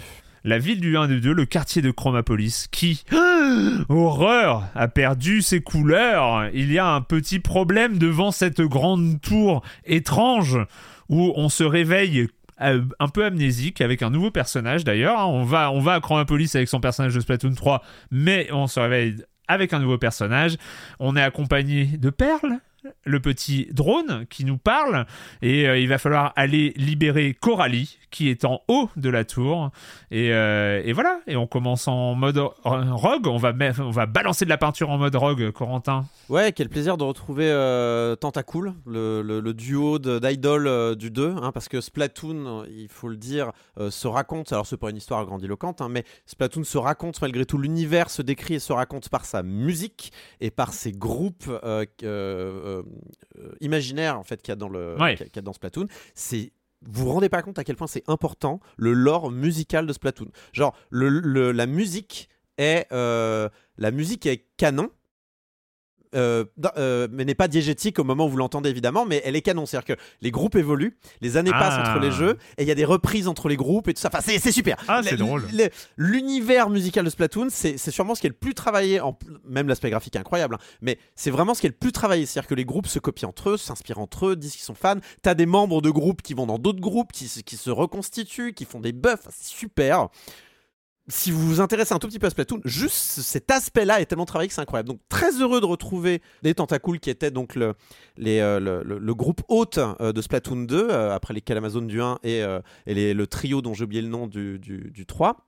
Dans ce DLC, et alors un DLC pour Splatoon, c'est pas complètement anodin, parce que la première fois qu'il y avait eu un DLC pour Splatoon, c'était donc pour Splatoon 2, Octo Ouais. Expansion, qui est, je pense, le meilleur DLC que Nintendo ait produit. Mm. Vraiment, c'est un jeu dans le jeu extraordinaire. C'est une c'est la meilleure campagne de tous les Splatoon réunis. C'est juste Splatoon 2 vaut, vaut encore le coup aujourd'hui uniquement pour ce DLC. Vraiment, ça a été une claque artistique de level design, de difficulté de jeu. C'était fandard. C'était trop, trop, trop bien jusqu'au boss de fin. Le, un des boss de fin les plus incroyables que j'ai vu dans l'histoire du jeu vidéo. Mais vraiment, c'était fou. Du coup, bah ouais, bah j'attendais la tour de l'ordre euh, avec euh, une impatience non dissimulée. C'était, euh, c'était vénère. J'attendais énormément Ouais. la tour de l'ordre, surtout que l'univers, euh, c'est-à-dire que si euh, Octo Expansion était très sombre, euh, très, très, très noir, on est dans les tréfonds du métro, dans la, dans la mer très profonde. Là, on est dans un univers très blanc, au contraire, très euh, lumineux, mais décoloré, ce qui va un petit peu à l'encontre de l'esprit de Splatoon, où on est là pour tout peinturer. Non, non, on nous file des, on nous file des peintures pastel. euh, c'est pas, c'est pas fluo, hein, c'est tout est un peu blanc. Ce qui pose des questions d'accessibilité. D'ailleurs, je me suis posé la question. Dans Splatoon, le jeu normal, on peut verrouiller les couleurs pour essayer quand même d'arranger un peu le Ouais. coup par rapport aux personnes qui sont atteintes de daltonisme. Euh, là, il y a rien. Vous me direz si vous êtes atteint de daltonisme, moi ça m'inquiète pour vous. Même quand ça m'est déjà arrivé de confondre des couleurs alors que j'ai pas ce genre de problème. Donc voilà, Nintendo encore une fois fait pas beaucoup d'efforts sur l'accessibilité et ça m'attriste. C'est un autre problème, mais voilà, au moins c'est dit. Euh, donc on arrive devant cette tour. Euh, le personnage n'est pas complètement inconnu. C'est l'héroïne d'Octo Expansion en fait qui, euh, revient dans, ce, dans cette tour de l'ordre. Enfin qui revient auprès de, de Tentacool qui était déjà dans le premier DLC. Et donc on est devant cette tour. Et on comprend assez vite que c'est un roguelike. hein. On a euh, des étages, chaque étage est un niveau. Il y a des boss, il y a euh, de l'aléatoire euh, et il y a des buffs euh, qu'on va devoir choisir. Avec donc euh, ces niveaux qui sont pas des niveaux extrêmement designés. Enfin, disons que les niveaux en eux-mêmes, c'est des arènes. En fait, il doit y avoir une trentaine, quarantaine. J'ai pas vraiment compté le nombre d'arènes qu'il y a, mais c'est un nombre d'arènes qui sont sélectionnées. Euh, qui sont euh, pré-créées, on va dire, avec Ouais. des, des formes assez fun hein, par ailleurs, euh, ou alors très énervantes, ça dépend des arènes. Par exemple, il y a des niveaux avec des que des trampolines, où il y a, il y a un niveau où il y a des, il y a des il y a des tremplins qui vous envoient d'un côté et de l'autre, qui s'appelle ping-pong, où on, Mm. on fait des sauts comme ça pour défendre des zones qui sont à chaque côté de, de chaque côté du terrain. Et avec ça, euh, va, euh, va, va, va se mêler cinq objectifs. Donc ça va tourner entre les arènes et les objectifs. On a des boules à pousser dans des, euh, dans des, dans des bornes. On a des zones à protéger comme dans le mode Splat Zone bah, du mode multijoueur en fait. On a des poissons, on doit leur courir après, ils sont sur roulette et on doit euh, tuer les poissons à roulette. Euh, ils vont très vite et ils lancent des grenades, c'est un peu casse-pied. On doit péter euh, des vortex, il y, a des- il y a des vortex qui font apparaître des nuées de monstres et il faut, c'est long à tuer, il faut les péter. Et on a des petites, enfin une tour à pousser en, en faisant tourner un petit moulin avec de l'encre J'aime bien, pour moi, les faire avancer très très lentement. C'est assez fun aussi, je suis d'accord, C'est sûrement mon mode préféré. Il est un peu long quoi, mais oui, oui, sinon, oui. Surtout parce qu'il il bloque à, à certains moments et Ouais. tout ça, mais Il faut être- il faut c'est être marrant. présent. Ouais. Il faut être Tout présent. ça évidemment en étant submergé de vagues d'ennemis qui apparaissent, qui, euh, euh, qui sont en fait ces espèces de poissons euh, qui ont de l'encre noire. Ces espèces de poissons un peu inquiétants, hein. ils sont transparents. Euh, on voit leur squelette euh, en plastique sous, le, sous, le, sous la peau transparente. Ils ont les yeux rouges. Il y a un côté un peu très très. ouais, assez inquiétant quand oui, même. ils sont glauques, que hein, les, les poissons. hein, ils, sont, ils sont un peu glauques, ouais, ouais, Ils sont un peu glauques. Ils sont un peu, sont un peu, enfin, sont un peu en, en kikinant aussi. hein, C'est volent et qui mettent de l'encre partout là. Bref, il y a plusieurs types de monstres évidemment. Vous avez des monstres sur ressort, vous avez des poissons sur ressort, vous avez des, des, des, euh, des fontaines d'encre volantes qui recouvrent d'encre noire partout. Quand vous faites les zones, c'est insupportable. Euh, et tout ça évidemment avec le gameplay Splatoon. Donc euh, toujours la même idée, tirer de l'encre, nager dans son encre et recharger en même temps, Ouais. retirer de l'encre, etc. Sachant que l'encre peut être utilisée aussi pour euh, grimper des parois, donc il y a une verticalité très particulière à Splatoon Mm. euh, qui, en fait un des, euh, des jeux de tir les plus originaux encore aujourd'hui, je pense. Et donc tout ça on connaît, Enfin, si vous avez joué à Splatoon dans le passé, vous ne serez pas dépaysé. Le changement, c'est qu'évidemment, à chaque niveau que vous terminez, vous avez, euh, vous avez le droit à une petite. euh, Enfin, vous avez un choix à faire, un petit peu comme dans Hades, euh, encore lui. Décidément, on l'aura cité aujourd'hui. Vous avez le choix du niveau où on va vous indiquer quel sera l'objectif, la difficulté et, et la, la- la- amélioration que vous allez obtenir. Sachant que ces améliorations donc, sont représentées par des les boutons d'une soundboard en fait. Donc vous avez, vous avez une soundboard, vous savez ce que les DJ ont là avec les carrés de couleurs, avec des diodes. Hmm. Là, vous avez ça, euh, sauf que vous récupérez un bouton à chaque fois et chaque, chaque type d'amélioration aura une couleur. Euh, par exemple, les dégâts, ça va être un bouton rouge, euh, ça va être un carré rouge. la portée, il me semble que c'est jaune. Vous, avez, vous, êtes accompagné d'un petit drone. Ben, pour améliorer le drone, ça va être du vert, enfin du, vert un peu bleu. Et donc à la fin, comme ça, on se constitue une palette multicolore qui, fait un petit peu, d'ailleurs, euh, patache, mais qui, ressort hein, dans cet univers très monochrome. Mais voilà, vous avez, euh, vous augmentez, vous améliorez vos capacités. Et à la fin, vous devenez une espèce de, de machine à tuer euh, euh, incroyable, pour, qui, qui est, qui est très rigolote, surtout quand on joue aux jeux classiques où on n'a pas toutes ces améliorations. Il y a une espèce de power trip évidemment qui est, qui est très, euh, qui est très rigolo quand vraiment vous avez, une- vous pouvez tirer à l'autre bout de l'écran des dégâts. considérables ou que en deux coups de peinture vous avez repeint une, une surface débile euh, voilà c'est Mm. c'est assez rigolo Jusque là, ça va, c'est cool. Enfin, c'est why not? Franchement, moi j'étais chaud. hein. C'était euh, Ouais. une très bonne idée et honnêtement, je pense qu'il y a un vrai potentiel pour cette idée-là. Je me suis bien amusé, j'ai tout bien fini et c'est peut-être le problème qui commence à émerger, c'est que je trouve le jeu beaucoup trop simple à mon goût, hein, à mon goût et au goût de pas mal d'autres gens. C'est-à-dire que euh, les, euh, les réussites en première run sont pas rares sur YouTube. Les, les, moi, j'ai réussi au bout de ma deuxième run. Et euh, je crois que quand j'ai terminé, euh, c'est-à-dire qu'on vous on va vous demander ensuite de, de finir la tour qui est de 30 étages hein, avec deux boss intermédiaires.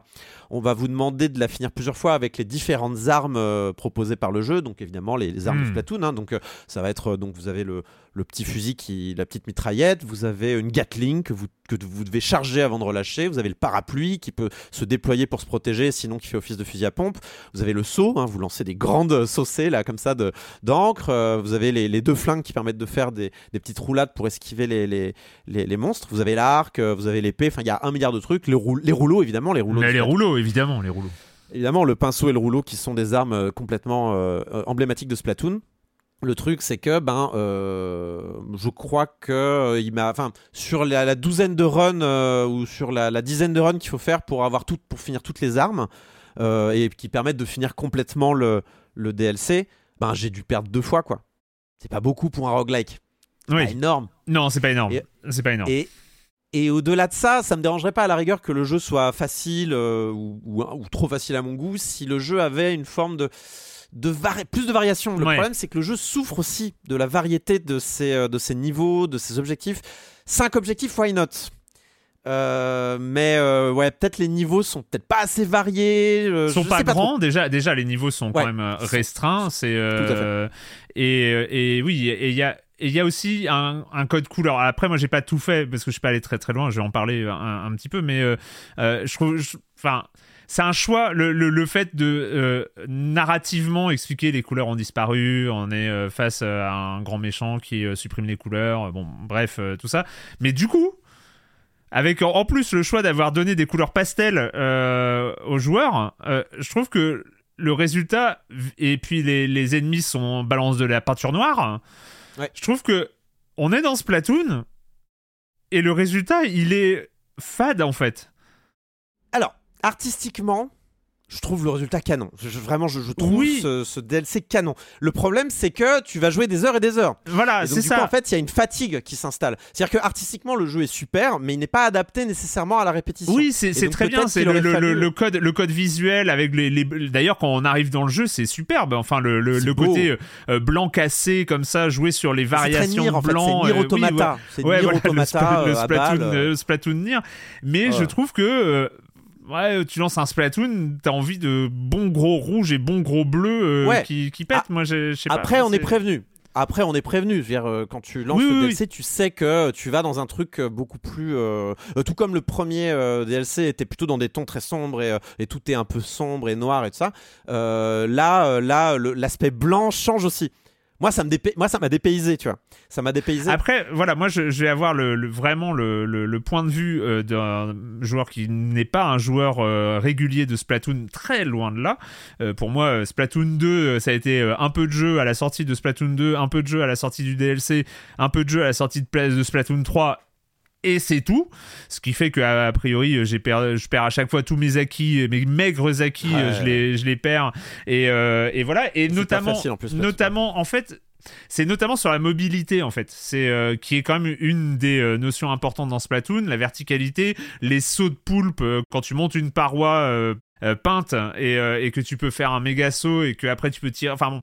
Et, et bref, moi je j'avais pas du tout retrouvé les réflexes. Et alors moi il y a un truc assez marrant, c'est qu'il y a tout un tuto où tu euh, montes toute la tour et où il t'explique l'histoire des puces, l'histoire de de la tablette, l'histoire de machin. Enfin et ça va. Le tuto ça va. Oh, franchement, le tuto, ça va. hein. J'ai j'ai fait le tuto, je suis pas mort, euh, tout va bien. Euh, Le boss du tuto était le niveau le plus dur du tuto et euh, euh, j'ai mis un peu de temps, mais ça va. euh, j'ai réussi. Et là, le jeu réel commence. Et moi, j'ai pas trouvé le jeu facile du tout. Ouais, ouais, ouais. Ah, mais pas je voulais vraiment que tu joues. Euh, je voulais que tu joues parce que je veux voir ton Ma- avis là-dessus. Parce que... Ma première partie, je suis, j'ai recommencé un autre run avec en ayant gagné zéro parce que je suis mort au premier niveau euh, tout en bas parce que je comprenais pas. Enfin, j'avais trop de poissons qui m'arrivaient dessus. Euh, je, je me, je me suis fait submerger. Et euh, là, en fait, en plus, en... Le mot est bien choisi Oui, pour le, Splatoon. mieux- le mot est bien choisi. Et, et puis en plus, euh, on peut tomber. Alors euh, voilà, je suis Oui, tombé. oui, Voilà, donc euh, Bah, parce qu'en ça plus, on- tombé, c'est on- la- c'est les pierres morts. hein, c'est les Bah, pierres morts. en- en Sachant fait, que les- c'est un rock, donc on a une vie. hein. Donc au début, on a qu'une vie en tout cas. Deux. J'ai Ah, commencé avec deux vies. T'avais peut-être. Ah, j'ai pris la vie. Euh, ça va être une... la question Oui, de la bande-annonce est passée, mais euh, c'est Vous avez des bonus permanents à débloquer au fur et à mesure de vos parties, évidemment, euh, Ouais. pour vous faciliter la vie. Euh, sachant qu'évidemment, euh, il y a des défis plus tard dans le jeu qui vous demanderont de d'en retirer. Et parce que évidemment, et, et en fait, je sais pas si tu l'as signalé, je me rappelle plus, mais euh, les, les, les maps de jeu sont des sortes de piliers, sont en, en hauteur, et donc euh, en fait, voilà, t'as quelques, c'est des maps de je sais pas euh, 15 mètres sur 15 mètres, on va dire, et euh, et, et à côté c'est le vide. Donc euh, quand tu tombes, Enfin, c'est tu des, tombes. ouais, des plateformes en fait. C'est Ouais, des, plateformes, euh, dans le vide. Et du coup, euh, ouais, non, mais c'était important pour moi que, enfin, d'avoir un avis aussi d'une personne qui joue jamais à Splatoon, parce que ça peut être aussi, par exemple, un, un enfant euh, qui va pas forcément avoir une mobilité très bonne dans Splatoon ou quoi. Du coup, je, je comprends l'enjeu que Nintendo a de dire. On a envie de proposer du rogue, on a envie de proposer quelque chose de différent pour Splatoon pour donner un peu de, de, de difficulté, de challenge en Ouais. solo et que ça soit rejouable. Ils ont toujours dit dans leur communication, on veut un mode rejouable, on veut un mode Mm. qui soit qui puisse être refait et refait.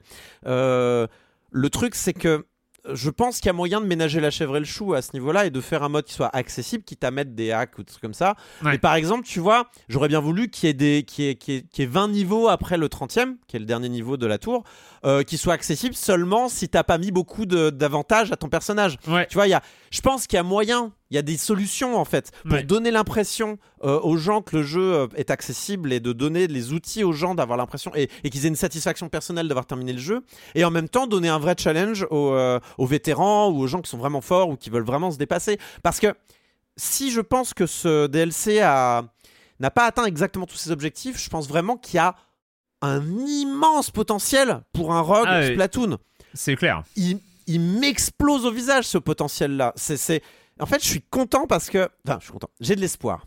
Parce qu'en fait, ce qui s'est passé, c'est qu'Octo Expansion est sorti pour euh, Splatoon 2. Et en fait, le- la campagne de Splatoon 3, la campagne de base de Splatoon 3, euh, te fait une blague. Au début, commence comme une campagne normale de Splatoon. Et en fait, il fait Hey, c'est une blague. En fait, on fait comme Octo Expansion.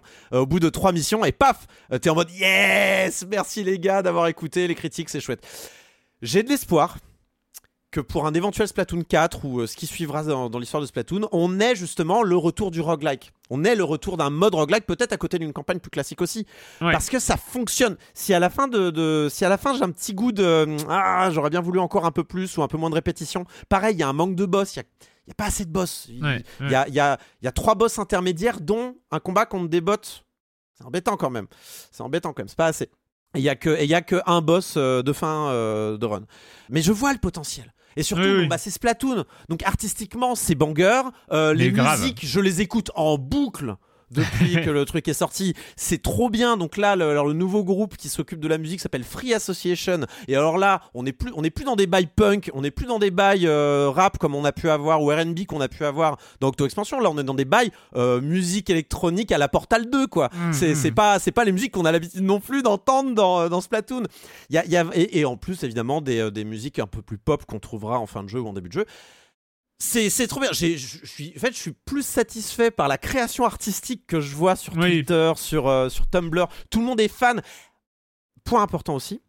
Donc, on met en avant Tentacool, qui est constitué de Perle et Coralie. Nintendo, honnêtement, euh, ne, ne cache pas le fait que c'est un couple lesbien. Ils partagent un lit, c'est dit dans les dialogues, ça se voit comme le nez au de la figure. C'est cool, c'est de la bonne représentation. Il y a un personnage aussi qui qu'on croise dans l'ascenseur qui est un DJ.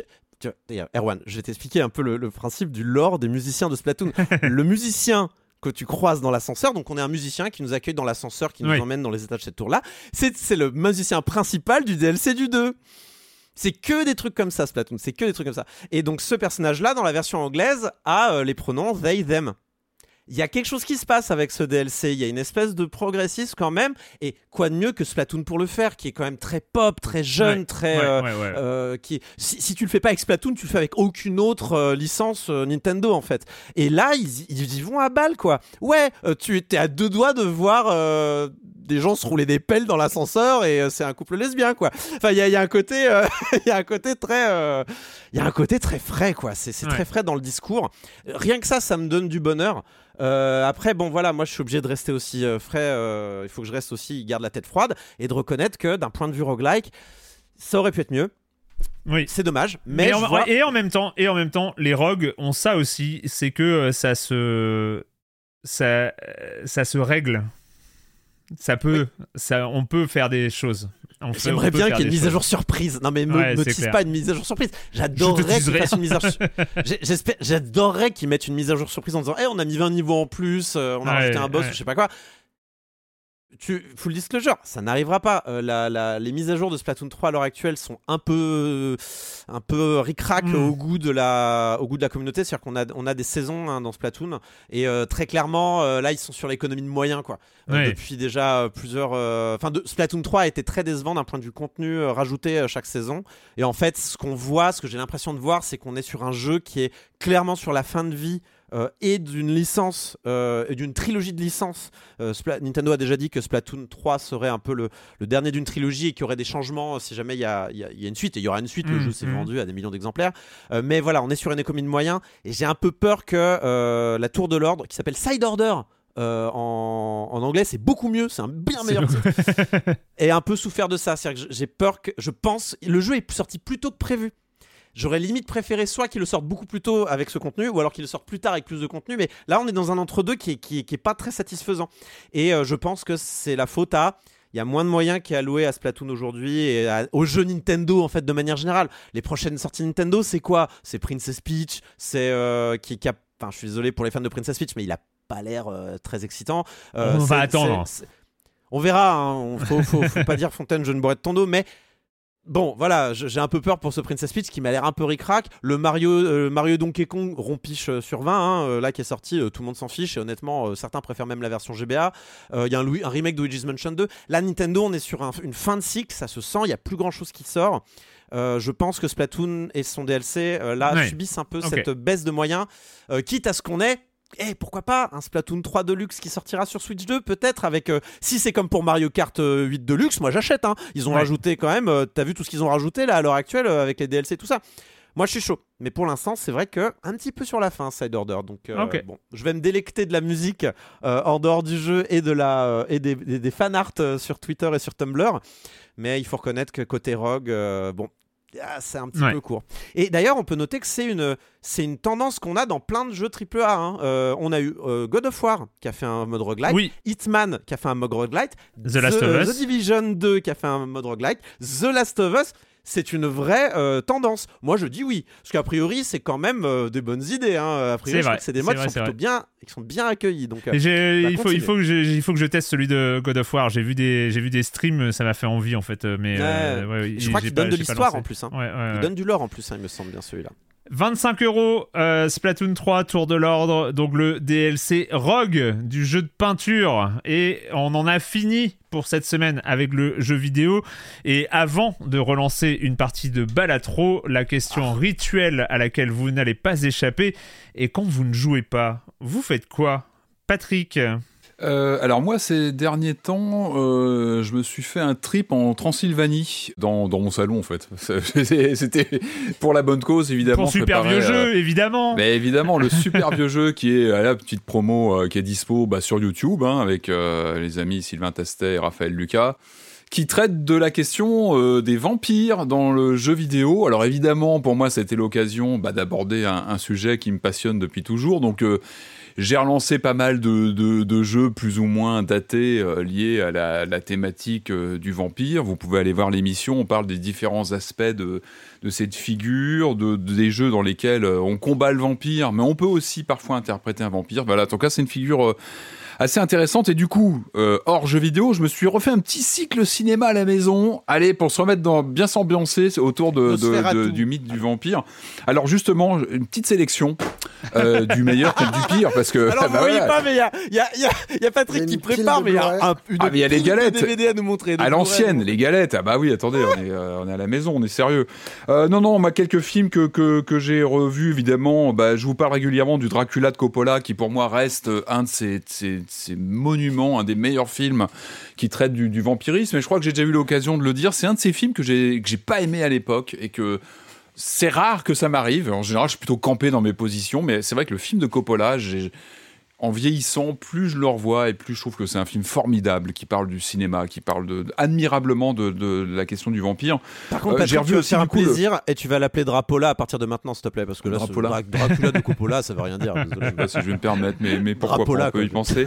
Non, j'ai revu le Nosferatu, fantôme de la nuit de Werner Herzog, que j'aime beaucoup aussi, qui n'est pas du tout dans les mêmes ambiances, hein, avec, euh, avec euh, Isabelle Adjani, évidemment, et Klaus Kinski, euh, qui un film formidable, plastiquement, visuellement, un film inquiétant, un film morbide, euh, froid, mais qui est, qui est euh, absolument, euh, je trouve, hypnotique. Enfin, c'est un film d'une qualité absolument incroyable sur le plan esthétique. Avec de très bons. Moi, j'ai une version Blu-ray de Gaumont avec de super contenus, des suppléments très intéressants.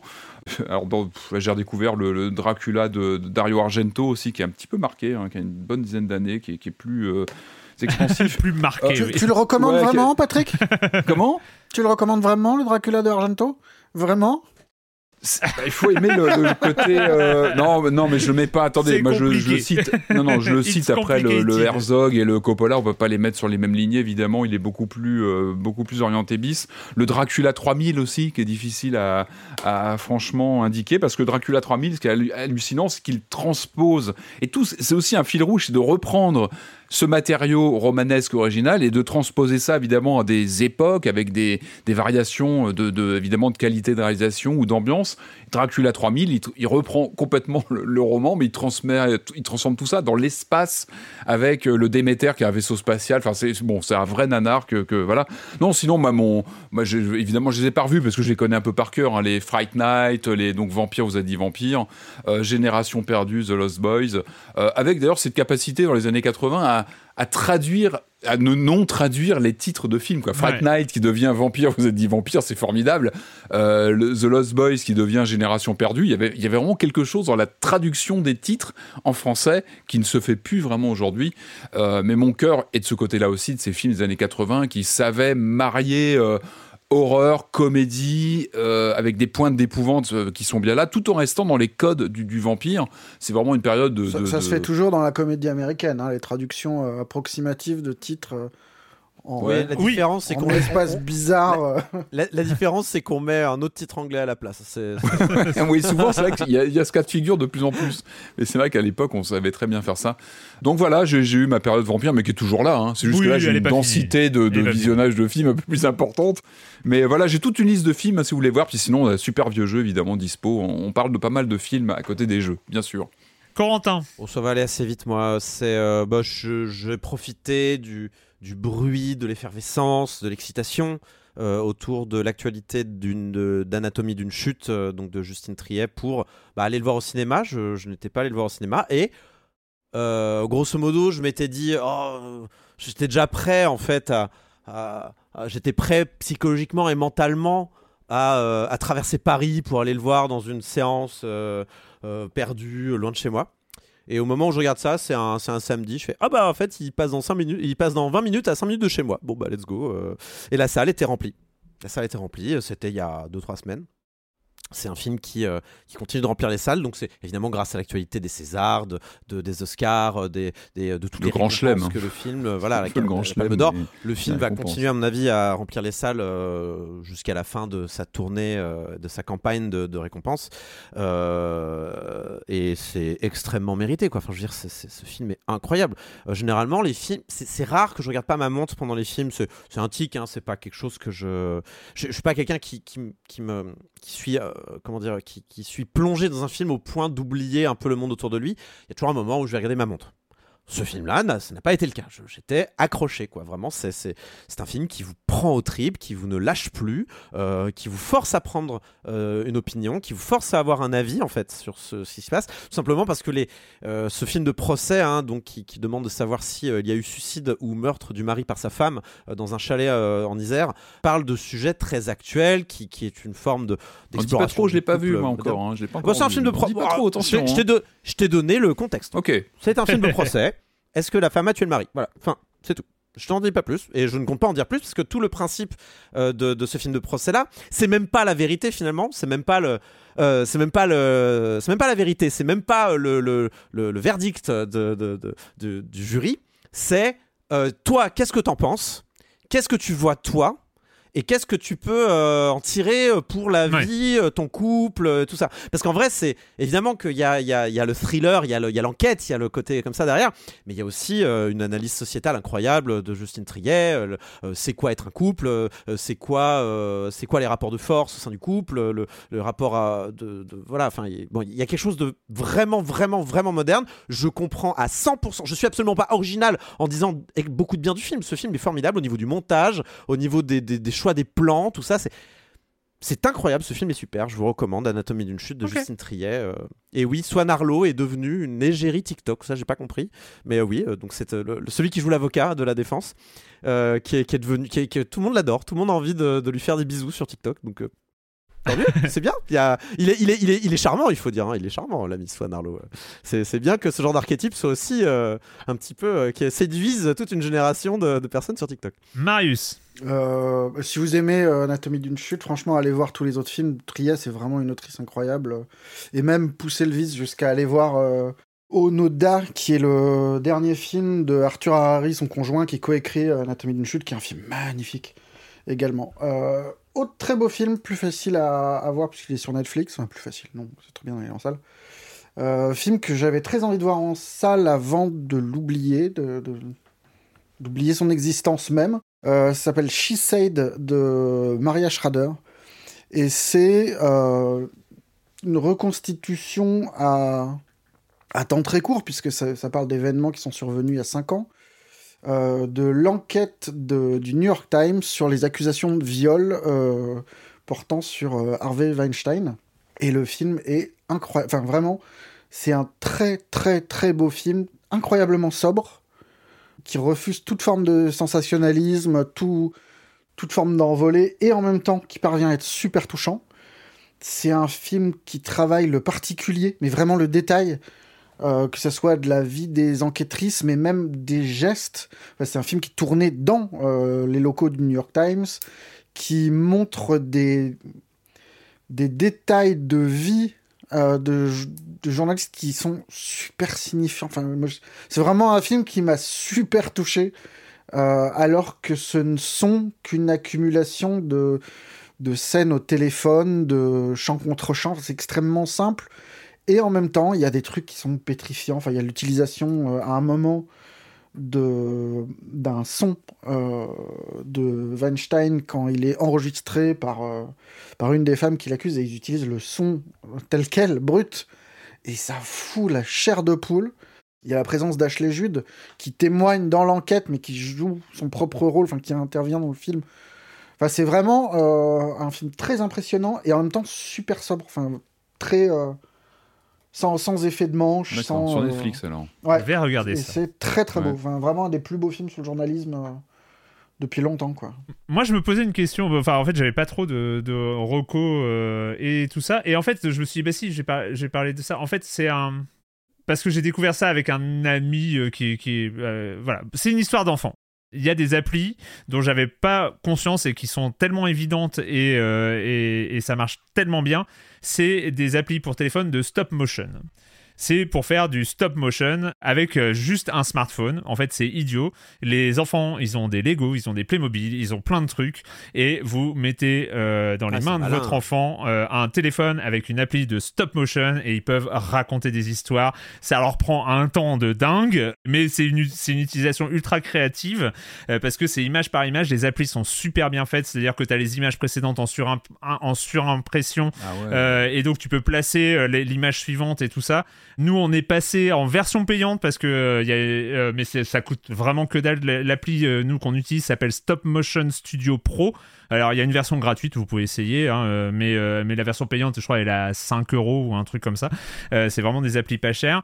Et franchement, euh, moi les résultats euh, que euh, font euh, mon fils, mes filles euh, avec ça, je suis là, je fais waouh. Enfin il y a, y a un côté, alors c'est des petites scénettes qui vont durer. Ils peuvent les partager après Ils peuvent les oui, extraire bien sûr. ou bah, les- tu peux Ouais, exporter, euh, un- tu peux exporter en MP4, euh, etc. bien, Et, euh, et, et franchement, alors je parle pour enfants, mais ça se trouve ça, peut, ça parle à tout le monde. euh, mais c'est des petites applis et en fait c'est tellement évident euh, qu'un smartphone est fait pour faire du stop motion en fait quand t'as l'appli euh, là-dessus. Donc voilà, euh, n'hésitez pas. euh, c'est vrai que j'aurais pas eu l'idée si j'avais pas croisé ce pote, enfin un- un- le père, le père d'un- d'une pote d'Arthur euh, qui, avait pris ça sur sur sa tablette et tout ça. Je me suis dit mais oui, mais oui, ça existe, c'est trop cool. Et, et effectivement, c'est trop cool. Et ce que sont capables de faire les gamins avec, c'est assez impressionnant. Voilà. Donc, je peux que vous conseiller d'essayer si si vous avez si vous avez des enfants ou si vous en avez pas, si vous avez envie de vous mettre au stop motion, vous avez le droit aussi. hein, D'ailleurs. Par ailleurs, en vrai. Vous avez le droit d'acheter Euh, de la Play-Doh, même si vous êtes des adultes. Hein. Exactement. Pardon, je ne veux pas stigmatiser, mais je Ou ne veux faire de la pâte à sel, mais pour la stop motion, c'est plus compliqué la pâte à sel parce C'est que vrai. Ça, ça durcit. voilà, et bah écoutez, c'est fini pour cette semaine. On se retrouve la semaine prochaine. On se retrouve lundi pour euh, le gâchette gauche de février, évidemment. Et euh, on se retrouve euh, la semaine prochaine euh, pour euh, parler de jeux vidéo sur libération.fr et sur les internets. Ciao. Ciao. Bye.